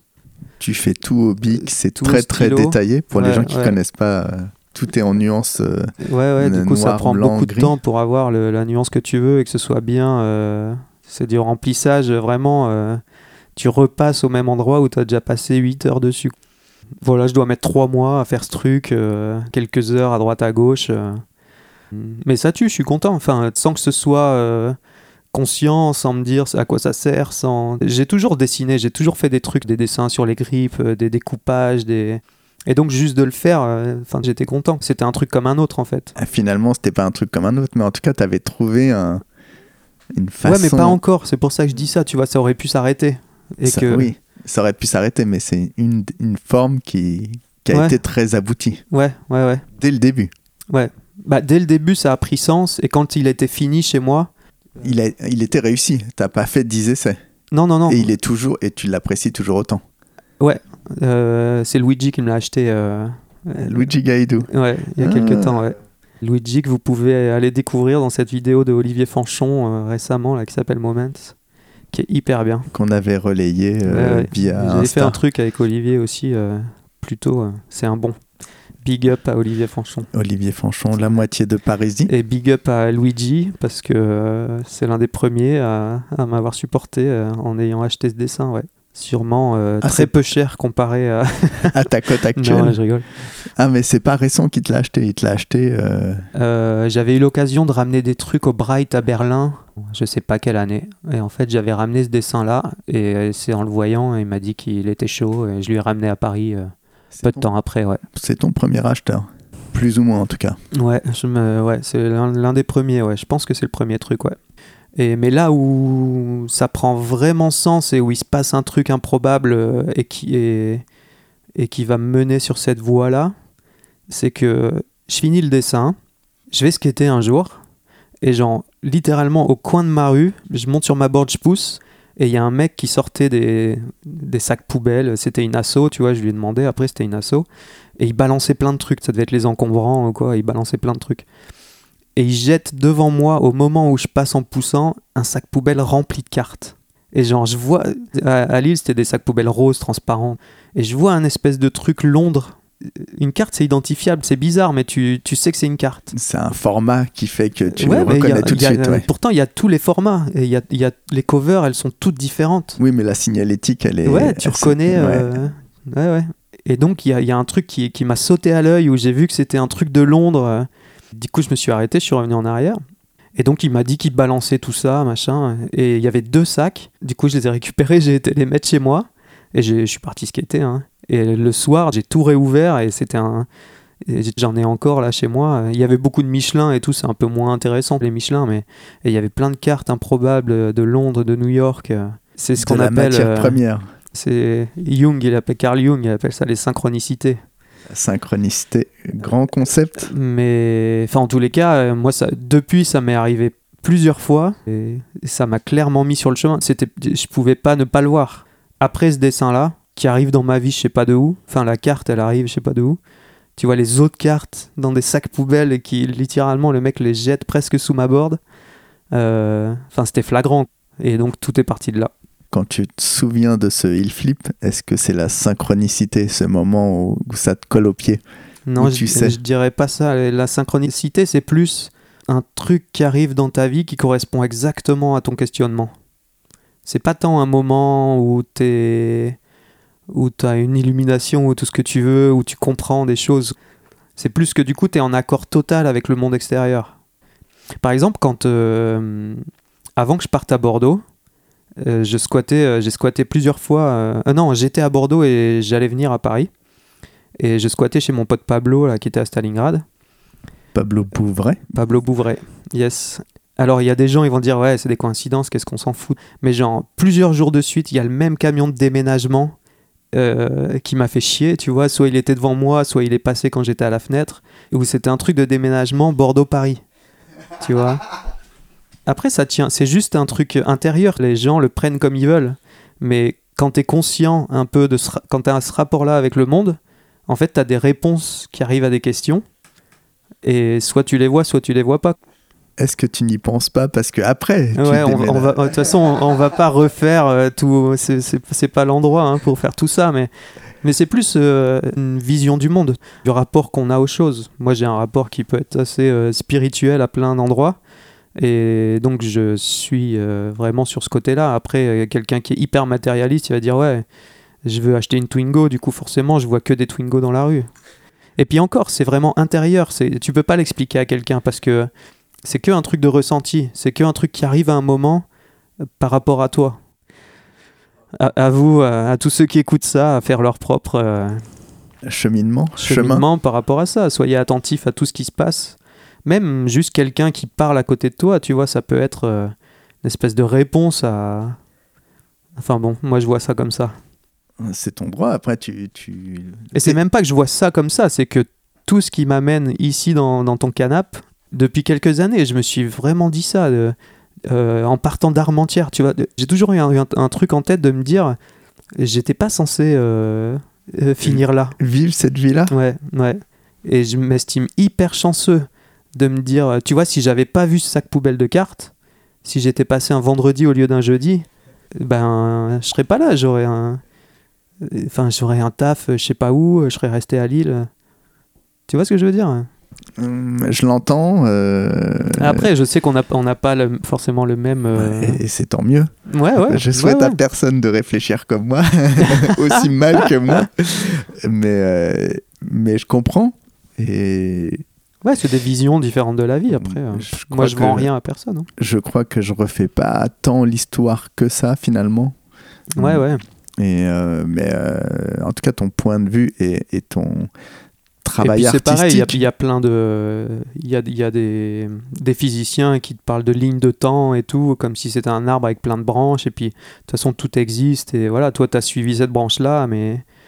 Donc, euh, c'est aussi d'autres théories. euh, En tout cas, ton cheminement artistique, il, il est lié à tout un tas d'événements. Ouais, ouais. Et, et- et Et c'est- même en skate, tu vois, qu'est-ce qui m'a amené à faire tout ça Qu'est-ce qui, tu vois, vraiment, il y a eu des moments où je me suis, euh, c'est chanceux euh, dans, dans un sens. J'ai jamais, enfin, j'ai fait ce que j'avais à faire, mais j'ai jamais poussé les portes non plus. J'ai suivi un espèce de cours d'eau, euh, la théorie du bouchon, euh, du bouchon dans le cours d'eau, tu vois, genre. Il, il- peut essayer de passer d'un courant à l'autre, mais il va jamais y arriver. Alors que s'il suit le courant, il va passer exactement là où il doit passer. En tout cas, le facteur chance dans la vie, c'est quelque chose que je considère Ouais, et, ouais. je trouve que c'est assez intéressant. Et, et que toi, aujourd'hui, tu t'évoques. Même si Le- maintenant, je dirais pas chance, je dirais juste d'avoir été conscient de. Ouais. En tout cas, le fait, t'as as quand même dit chanceux et je trouve que c'est important ça, Ouais, de- d'en avoir conscience, de l'évoquer, de le partager. Parce qu'on n'est pas dans une époque où, où on te propose ça euh, d'une manière chanceux, euh, générale. clairement. Enfin, tu vois, les sponsors et tout, euh, c'est pas le but d'être sponsor, c'est juste de, de euh, voilà, d'être venu avec vous au château. Plein d'événements ne seraient pas arrivés si j'avais juste été un skater à Lille. C'est surtout ça, c'est pas le fait de. Ouais, après, C'est ce qui amène à des projets. Après, on n'a pas évoqué le château qui était un, un- un- un grand moment. Euh, Putain, ouais, le château. on évoquera peut-être à la fin. En tout cas, reviens sur euh, ce. Ouais, du coup, premier dessin, Melvin Van Peeble. Allez écouter cette interview sur Poptronics, c'est incroyable. Et après, les cartes, euh, Kandinsky, il parle de ça, euh, Vassili Kandinsky, il, il explique bien. Il y a un bouquin qui s'appelle Du spirituel dans l'art et dans la peinture en particulier, où il dit bien que le- la, théorie, la, la théorie suit la pratique. Que ça devrait pas être l'inverse, que tu peux avoir toutes les théories du monde, mais d'abord tu pratiques et après tu comprends. Parce que du coup, l'art, ça sert à ça aussi, à sortir un espèce de truc intérieur qui t'amène à comprendre par la suite. Et que si tu as toutes les théories du monde, mais que c'est pas mis en pratique, euh, ça sert pas à grand chose. Tout ça pour dire ça, c'est que c'est venu après avec le temps. J'en ai fait un deuxième, encore un autre, encore un autre, et c'est devenu de plus en plus pointu. Dans le, je serais incapable de te dire euh, quel était le deuxième et quel. euh, Si j'ai fait Jamel Shabazz assez rapidement sur une carte de New York là, parce que du coup j'avais ce truc en tête. euh, mais après, ouais, tous les premiers, je me rappelle plus trop, mais, mais c'était pas aussi précis non plus que ce que je peux avoir en tête maintenant. Du rapport entre le personnage, pourquoi la carte, pourquoi les deux.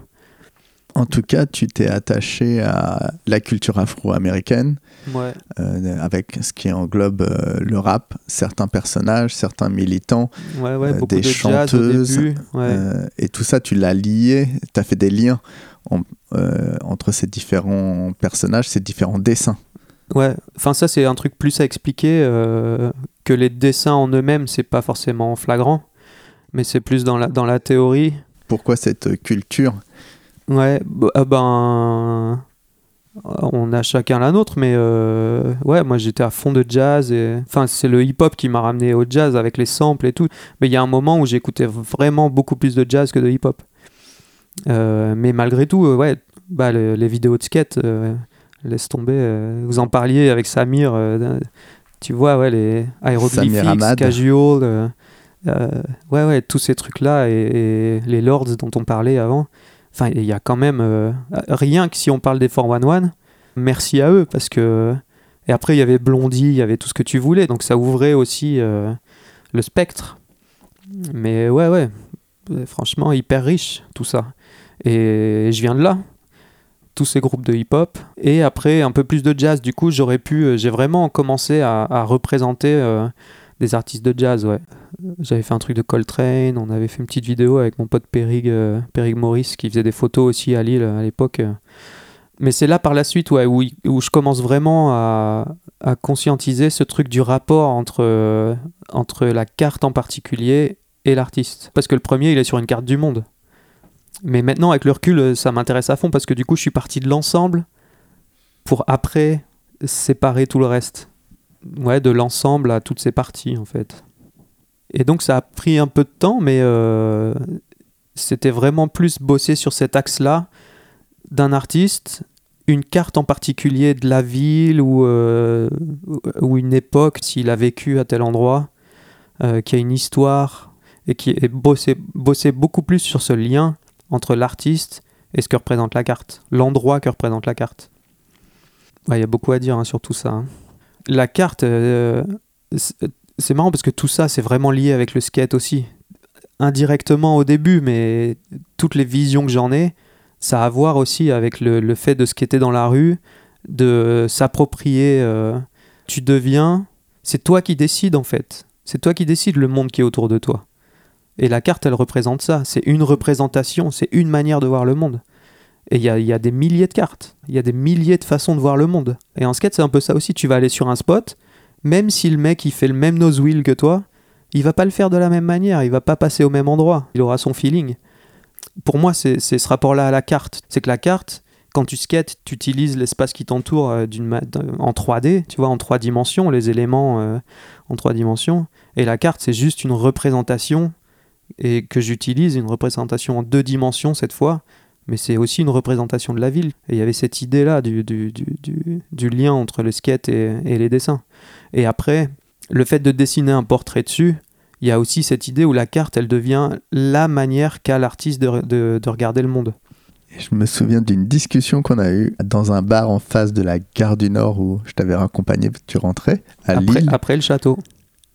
Peut-être après le château, je sais pas. Je non, pense, ouais, si, je vois clairement avec un demi-pêche. Euh, parce que tu dessinais déjà beaucoup. Donc je suis pas sûr que ce soit à ce moment-là. En tout Ouais, cas, pas. euh, Ouais, ouais. ouais. En tout cas, tu euh, t'étais pas très à l'aise avec le fait que les gens veuillent t'acheter tes dessins Ouais, ouais. et surtout la somme à laquelle ça pouvait correspondre. Et tu étais presque énervé. On a évoqué ça l'autre jour là en Ouais, préparant. Et j'avais été assez surpris et- parce que tu étais assez véhément euh, sur euh, pourquoi les gens veulent acheter. Enfin, c'est le souvenir que j'en ai. Euh, bah, je peux l'être, euh, je sais pas. Euh, pour répondre à ta question d'avant, le moment le plus gratifiant, c'est les heures à dessiner vraiment le truc. C'est même pas quand c'est fini. Je, je suis content du truc à la fin, ça tue. Il y a des moments où c'est beaucoup d'heures hein, euh, de travail là. euh, euh, beau- beaucoup d'heures chez moi. Tu parlais d'une semaine là, récemment pour Ben des là, c'est l'Onius Monk, ouais, ça m'a pris trois semaines. Ouais, ouais. Où j'étais pas mal dessus, ouais. à ouais, ouais. 4-5 heures par jour. Euh, ouais, ouais. bah, quand je bosse, j'aime bien euh, avoir. euh, si j'ai une heure, en fait, je me mets pas dedans. Parce qu'il va rien se passer. Et au contraire, je vais faire une connerie. Parce qu'il y a toujours un moment, tu, où tu débutes et en fait. euh, Enfin, ça, c'est bizarre à expliquer, mais. euh, Ouais, si t'es pas dedans, il y a, toujours un, truc d'introduction où tu fais un petit peu, mais tu sens que c'est le début et que t'es pas encore dedans. Donc ça prend. euh, c'est mieux d'avoir 4-5 heures pour bosser. Mais dans ces heures-là, il y a clairement des moments où je suis presque en méditation. C'est un peu abstrait, hein, je sais, mais je pense des gens. Tu vois, il y a plein de mandalas, il y a des cahiers de mandalas qui se vendent et tout, ils te vendent ça comme un truc euh, de méditation où tu remplis le mandala de toutes les couleurs et tout. Bah, c'est un truc maintenant je peux comprendre parce que euh, il y a clairement des fois où tu vois quand je bosse je me mets un album ou je me mets du son ou il y a un truc derrière parce que ça me donne une plage horaire parce qu'après sinon les 5 heures ils passent et je me dis putain et des fois que l'album il s'arrête au moins je me dis ah. et il y a clairement des moments où où je reviens et pourtant j'étais totalement dans mon projet mais je me dis en fait là j'étais ailleurs.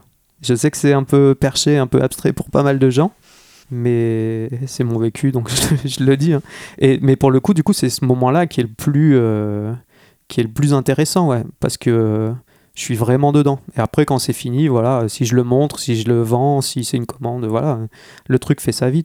Et pour en revenir à ce que tu venais de dire ouais c'était plus ce rapport au début où il y a le le premier truc des gens quand je parlais de ce que je faisais la première question c'était tu les vends combien?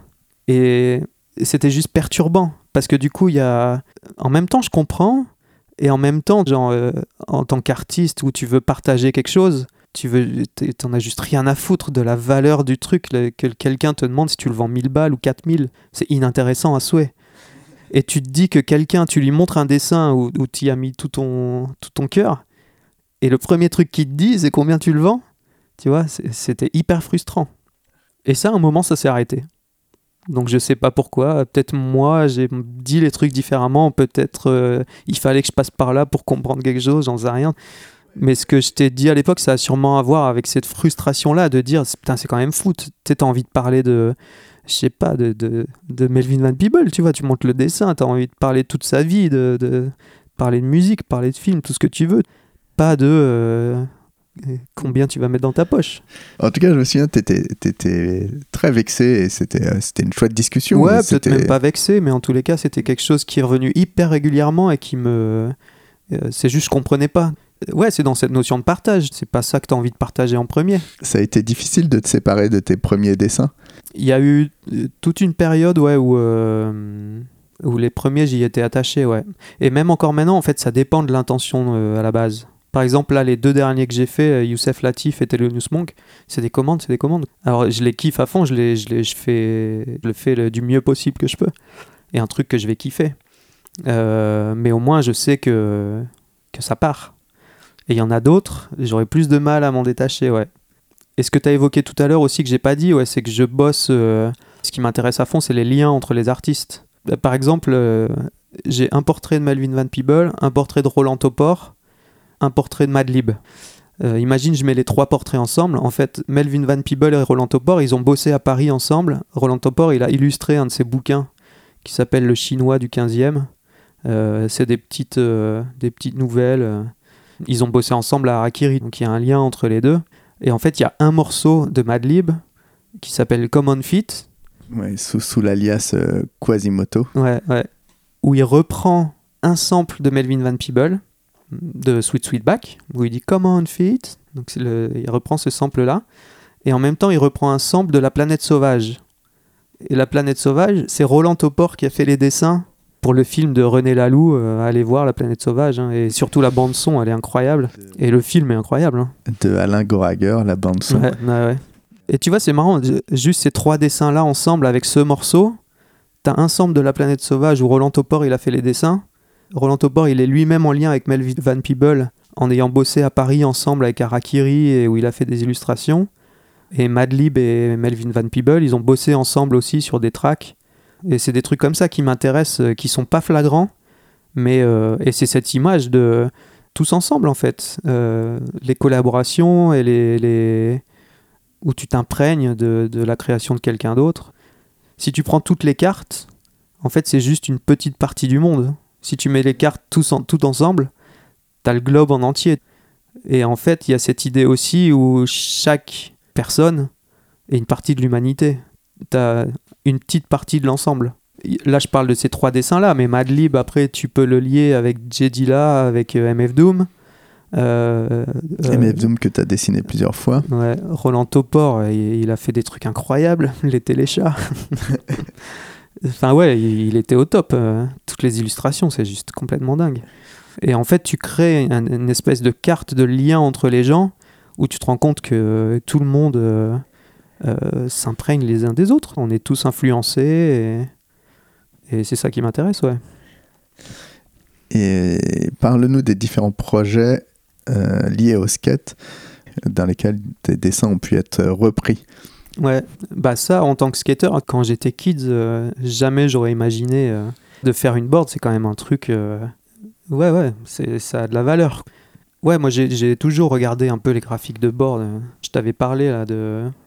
C'était des Mark McKee, je crois. J'avais eu 5 Karim Campbell de suite et je regardais. Je pense que c'était McKee qui avait fait ça. Ouais, j'ai toujours regardé un peu les graphiques de board et tout, tu vois. J'ai toujours trouvé ça hyper intéressant. hein.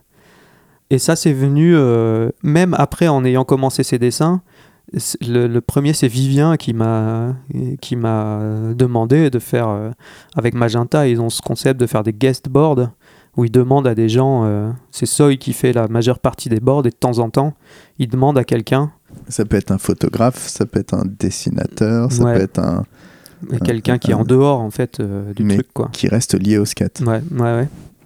Et donc, ouais, Vivien m'avait demandé ça. J'ai fait un, un truc avec Fela Kuti. Une Fela Kuti. Euh, euh, ouais, Fela Kuti, c'est incroyable aussi. hein. Et, euh, et après, ouais, on a fait. on, on a, on a bossé ensemble plusieurs fois. ouais. J'avais fait une série aussi pour eux, qui était un peu la mission, parce qu'il fallait récupérer des portraits de, de tout le team. Du coup, j'avais fait une série avec sept boards, avec dans le fond ouais, les cartes euh, de, qui les représentent. Et c'était une mission en termes de temps. Là, c'est un gros travail. Ouais, ouais, ouais. Cette board, euh, Ouais, ouais. Ouais, avec le recul, je l'aurais fait différemment. mais euh, mais c'était chambé, ouais. Et quelques-unes encore après, où en discutant avec Soy, euh, en fait, c'est plus lui qui voyait tel dessin. Et Fela, je l'avais fait vraiment pour ça. Et en fait, par la suite, c'est plus des trucs que j'avais fait déjà, qui allaient être utilisés euh, pour faire une, une guestboard. Euh, si je dis pas de bêtises, mais je crois que c'est ça, ouais. Il y avait une Eric Dolphy, la MF Doom, elle est sur les murs euh, de plein de gens dans le monde entier. Tu vois, régulièrement sur Insta, les gens me disent Ah, moi, elle est au mur et tout. Ça tue. Après, on avait fait Shadé aussi. Mais ça tue de, de te dire que ça va rester. J'ai vu une, une fois sur eBay un mec qui en vendait une à 900 euros. une de tes boards. Ouais, mais elle est- elle- la MF Doom, ouais. Putain. Bon, elle est pas vendue, hein, donc euh, peut-être que. euh, Non, On mais c'est une cote euh, par rapport au prix des boards. Ouais, Euh, ouais, bah après, ça, il y a, il y a- il y a des fausses règles. hein. C'est lui qui a mis son prix. et Je sais pas si. euh, euh, non, mais on, mais on va pas discuter de. de, de C'est l'offre et la demande. En tous les cas, capitalisme à En outrance. tous les tout cas, euh, celle-là, la MF Doom, ouais, je sais qu'il y, a- il y a des fois des gens, ils me disaient, ah, je peux encore la trouver et tout. Donc il y a ceux qui l'ont et qui l'ont mis au mur et qui sont contents. Et je sais qu'il y en a qui la cherchent, ouais. Mm, que ce soit une Danny Way Blind de, de 90 ou même des boards suprêmes qui sont sortis il y a deux mois, euh, tout ça, ça a des cotes.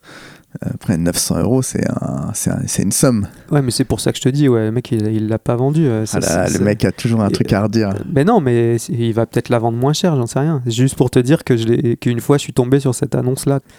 J'ai fait aussi euh, pour les 20 ans de Girl euh, avec Official Sketchup, qui était à Toulouse, qui a, qui a- Matt, il a arrêté en 2019, 2018 ou 2019. Matt, dont on parlait au début, là, Ouais. Mathieu. C'est- Il faisait des collabs pour les shops, c'est une, une girl official. Et j'avais fait un portrait de Spike Jones. euh, ils avaient envoyé des, tu sais, les wooden OG, euh, les petites poupées là, les dolls. Ouais, les espèces de mannequins. Ouais, en bois avec leur logo. Et du coup, tout le monde pouvait la La customiser. customiser. Ouais. Et moi, j'avais fait un petit portrait de Spike Jones en rapport avec toutes les. les... Enfin, c'est l'un des trucs qui... que je trouvais le mieux des vieilles vidéo girls et tout ça. Enfin, non, les mecs skatent comme des malades, mais. Mais tu vois, toutes les petites interludes, les skits et tout ça, ça tue. Et tout ça, c'est Spike Jones. C'est ce qui a vraiment donné une identité à... jusqu'à la Chocolate Tour.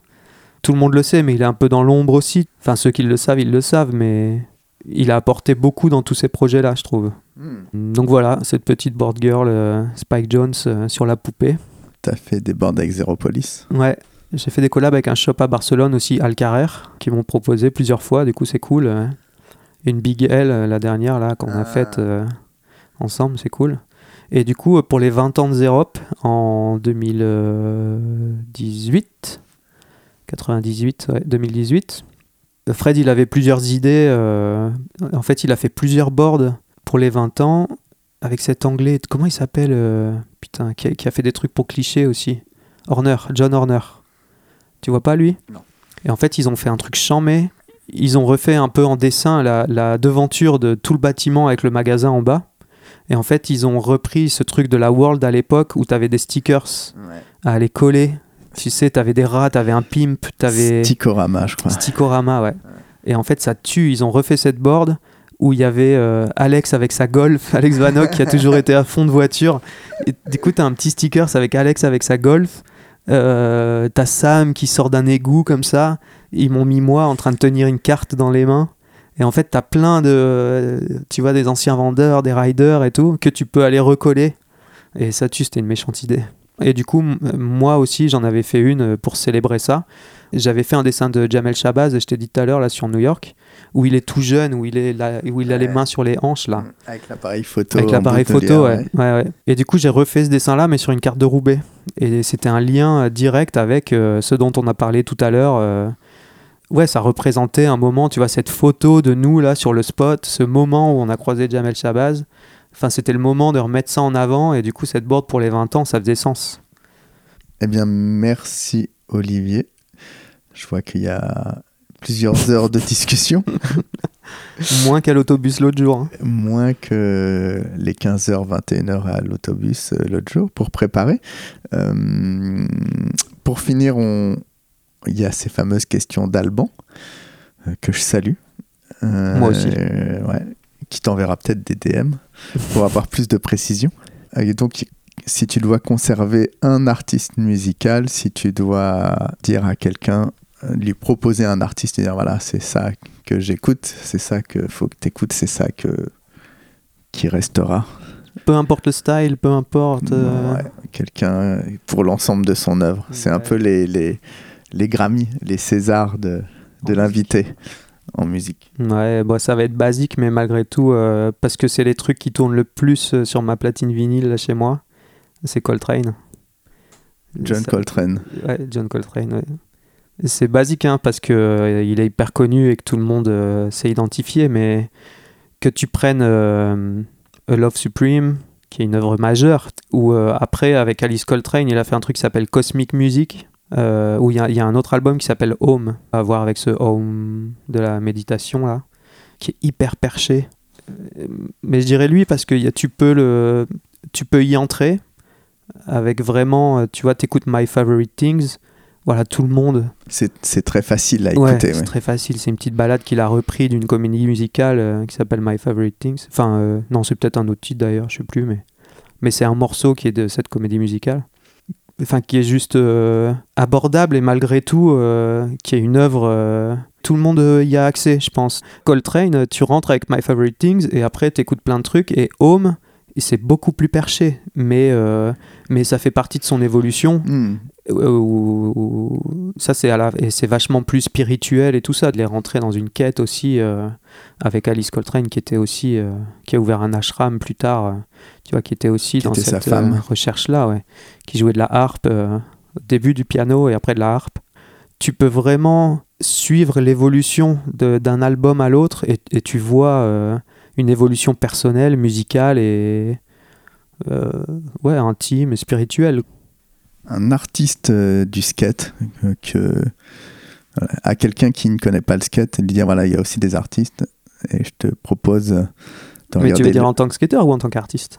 En tant qu'artiste Un travail qui t'a particulièrement plu et que tu souhaites euh, transmettre. Ouais, bah, je dis, euh, il y aurait beaucoup de trucs, mais je dirais Bobby Pouléo quand même. Parce qu'en tant que skater, c'est- il, il- enfin, il amène un truc qui, moi, m'a toujours parlé. Mais surtout, son concept là de. d'aller récupérer des trucs dans le caniveau et tout. Il y a, y a cette notion là de. C'est toi qui définis ce que tu vois. Pour ceux qui connaissent pas, en fait, il a, il a des, des sacs chez lui remplis. euh, c'est improbable de post-it de cassettes, euh, les gens qui laissent tomber, euh, enfin ça n'existe plus, mais des cassettes audio qui tombaient de la portière et qui restent dans le caniveau, ou des numéros. Il va trouver des petits bouts de papier avec un 3, avec un 9, ou des cartes, des cartes de jeu. Et en fait, il fait des collages euh, sur des, il fait des tableaux, Avec le même objet qu'il a trouvé à différents un peu le endroits. même objet ou des liens vraiment entre. euh, juste, il va associer des post-it entre eux, Mais c'est des espèces de monochromes d'objets. ouais, ou des paquets de clopes écrasés. Hmm. Et c'est charmé. Il n'y a aucun C'est- paquet de clopes écrasés qui se ressemble. C'est assez chouette euh, ce qu'il fait. Ouais, ouais. Et ça, ça pourrait être mal fait. Et en fait, juste, euh, c'est hyper épuré. Juste des trucs qui viennent, qui sont dégueulasses dans le, dans le caniveau. Et c'est juste un choix de vision. Tu vois la beauté là où tu veux. Et c'est pour ça que je dirais, lui en tant que skater et lui avec ce concept-là. Après, ces notions-là de, de mettre d'une valeur ajoutée à un paquet de clopes écrasées que tu as trouvé sur le trottoir, ça c'est d'autres euh, d'autres trucs. Mais c'est plus avec ce rapport de t'arrives à voir la beauté partout où tu regardes. Le mec, il se balade à Brooklyn. La plupart des gens, enfin le mec qui nettoie, euh, tu vois, il aurait bien envie de pas nettoyer ses merdes. T'as un skater qui passe derrière et pour lui c'est de l'or. Et c'est ce qu'il fait avec les spots. Ouais, ouais, il y a ce rapport-là aussi, ouais. il- il- pour la majeure partie des skateurs, c'est pas un spot. Ouais, ouais, Et il arrive à sublimer des bouts de trucs. euh, ouais, ouais. Et à côté de ça, il y a des vidéos où il te parle de méga rampe et, et que c'est Flo Martin, euh, son, euh, son skater préféré. C'est improbable parce que euh, c'est pas du tout le même skate. Mais c'est marrant aussi, ouais. Tu, tu vois ailleurs un espèce d'idéal que t'aurais voulu et en fait tu fais l'inverse. En tout cas, euh, il est très très radical entre son approche Ouais, des spots ouais, ouais. et le reste. Ça, ça reste un personnage. euh, Mais son concept artistique, ouais, moi je trouve ça vraiment bien. euh. je relisais il y a pas longtemps dans l'Oda, j'en ai un où il y a une interview là. Parce qu'il y a eu un moment où il a essayé de faire des trucs, et puis en fait, enfin, il, est calme quoi, je sais pas trop ce qu'il fout. euh. Il y a une Bah, petite galerie à New York où il a exposé là il y a pas longtemps, mais vu son statut et tout, s'il se bougeait un peu, il pourrait avoir beaucoup plus d'opportunités, je pense. Mais mais de radical à intégriste. euh, Ouais, ouais. Et puis moi, je dis ça, je suis pas celui qui, qui enfonce les portes et qui fait, euh, qui fait tout ce qu'il faut pour mettre en avant mon art. hein. En tout cas, c'est un personnage qui fait plein de choses dans le skate encore, Ouais, ouais. qui se déplace, qui, Ouais, va- qui qui est très encore, et curieux. qui a une et- vraie culture. Des fois, il te parle de stickers. euh, il a une putain de culture, c'est charmé. Il y a plein de petits clips avec lui qui traînent et qui sont toujours, euh, voilà, qui sont toujours euh, assez chouettes. Donc voilà, on garde que Bobby. Si tu dois ne conserver qu'une seule part, À part les jogging, je pense que je montrais Gustave Tonensen. Comment, comment tu dis euh, on peut dire Tonensen. Ton- ouais. Tonensen. À part quand il est en jog, euh, Adidas. euh, je suis pas totalement à fond, mais il y a un côté de euh, tech, fluide, créatif, où tu peux dire à quelqu'un, ouais, c'est un peu ça le skate. Il cherche un peu les spots, ouais, et puis une, une fluidité. Je pense là maintenant, ça changera demain, mais là maintenant, je pense à lui et je dirais à quelqu'un de de regarder ça, ouais, pour avoir une espèce d'idée de ce que ça peut être et de, de la grâce du truc. Est-ce que tu as une part en particulier? C'est ça surtout la question. Ah, de lui? Ouais. Euh, non. Non, bah, il a fait des trucs Adidas, là. ah non, si, il y avait cette part euh, sour. euh. Ouais, ouais. Parce que... hum, il était pas dans, dans les plus vieilles... euh, avant sour, c'était un autre truc, c'était... euh, Sweet. Mais... Et une qui, que je regarderai... euh, dans 10 ans, enfin ça fait c'était il y a 10 ans qu'il fallait me dire ça, c'est on Ouais. est déjà dans Mais c'est la même, en fait, c'est la même. hein. Faut que ce soit Ah, c'est le même truc. Ouais, en fait, c'est une part, c'est celle que, qui est pour toi la part de référence, et celle que tu montrerais, celle que tu sais qui te plaira encore dans 10 ans. Donc reprends. Euh, attends, parce que. Est-ce que si ça tenait qu'à moi, ça serait un autre truc de Bobby, mais on va pas dire ça. Je vais étendre le truc à la vidéo, mais euh, si tu veux une part dans cette vidéo, peut-être euh, la Waiting for the World euh, Blueprint, Mark Baines avec Elliott Smith. Je, pense, je sais que celle-là, elle m'a marqué, ouais. Et il y a un ensemble. Enfin, il y en a beaucoup des parts, hein, c'est sans fin, mais. Je repensais il y a pas longtemps, la, la Waiting for the World, je pense en tous les cas, c'est la vidéo que je devrais montrer à quelqu'un pour introduire quelque chose. Ouais, Blueprint, c'était charmé. Sylvain, il parlait de la Lost and Found, mais Ouais. moi je suis désolé, euh, c'est la Waiting for the World. hein. Alors, on vous mettra dans un octogone. pour, Sylvain, on en parle. Et si tu ne dois garder qu'un seul skater, voilà, qui est pour toi la quintessence du skate, vraiment. euh, Et j'aurais pu répondre Bobo Pioleo euh, aux, aux trois questions. hein. Parce que tu vois, cette part qu'il a fait lui-même, là, euh, qui s'appelle V2, je crois. Il y a quelques années, il a sorti. euh, Ouais, ça pourrait être ça, parce que c'est que des petits spots. C'est que. euh, Il n'y a pas besoin euh, d'aller chercher des trucs incroyables. C'est ça qui fait le skate aussi, c'est qu'il y a des mecs qui sont encore connus maintenant pour un holly. Tu peux comparer à l'art aussi euh, par rapport à ça, tu vois, genre. La photo, euh, t'es connu pour euh, 3 à Ouais, ouais, 4 tu photos passes- parfois. hein. Tu passes Souvent tu même. passes ta vie à épurer les choses pour que ça devienne un concept le plus simple possible et accessible à quelqu'un et un truc qui, qui tient la route en, en un trait. Il y avait une vieille pub euh, plan B avec euh, Rodney dans une 411. Il était à son bureau comme ça la nuit, il faisait plein de dessins. Il met tout en boule, il jette à la poubelle et tout. Et tu vois des images de skate entre temps. Et à la fin, en fait, il fait juste un trait. Un trait au milieu de la feuille blanche comme ça. Et genre, le truc est parfait. Il n'y a pas besoin d'essayer de faire tous les trucs au monde et tout. Et, et en fait, ça prend une vie, une carrière, tout ce que tu veux pour. euh, Tu vois, ce truc de Picasso, du taureau dessiné en une seconde, là, sur un bout de table. Et le mec, il, il lui vend, euh, je sais plus combien, au serveur, là. Et, il lui dit, mais ça t'a pris une seconde à faire. Et il lui dit, non, ça m'a pris 40 ans. Et ouais, faire un truc simple, c'est ce qu'il y a de plus dur. Moi, quand je regarde Bobby Puleo, je retrouve ça. Quand tu arrives devant la cellar d'or et qu'il y a deux petites marches et que tu dois aller faire grind et refaire au lit et passer le cadenas pour aller dans la cellar d'or, en vrai, quand tu arrives devant, tu dis putain, ok. Le truc, ça a l'air le plus simple au monde, c'est juste un ollie. Enfin, ou alors un grind ollie où il fait des wheeling ollie, tout ce que tu veux. Mais juste, en vrai, c'est- hyper dur. Et il y a plein de gens, ils en seraient incapables, des, des pros et tout. Et c'est souvent les trucs les plus simples, qui paraissent les plus simples, qui sont les plus durs au monde. Même en musique, même en art, tout ce que tu veux. Enfin, Eh ben, en tout cas, euh, c'est une bonne réponse. Voilà, bon, euh, Bah, pas allez si voir elle- la Waiting for the World et puis euh, Bobby euh, x3. Je sais pas d'ailleurs s'il y a des bonnes réponses, mais on pourrait en parler pendant des heures. En tout cas, je te remercie. Je sais pas comment je vais me débrouiller pour mettre en forme tout ça. Et euh, Je pense que tu as du boulot, mais je suis content de d'être passé sur le divan. exactement.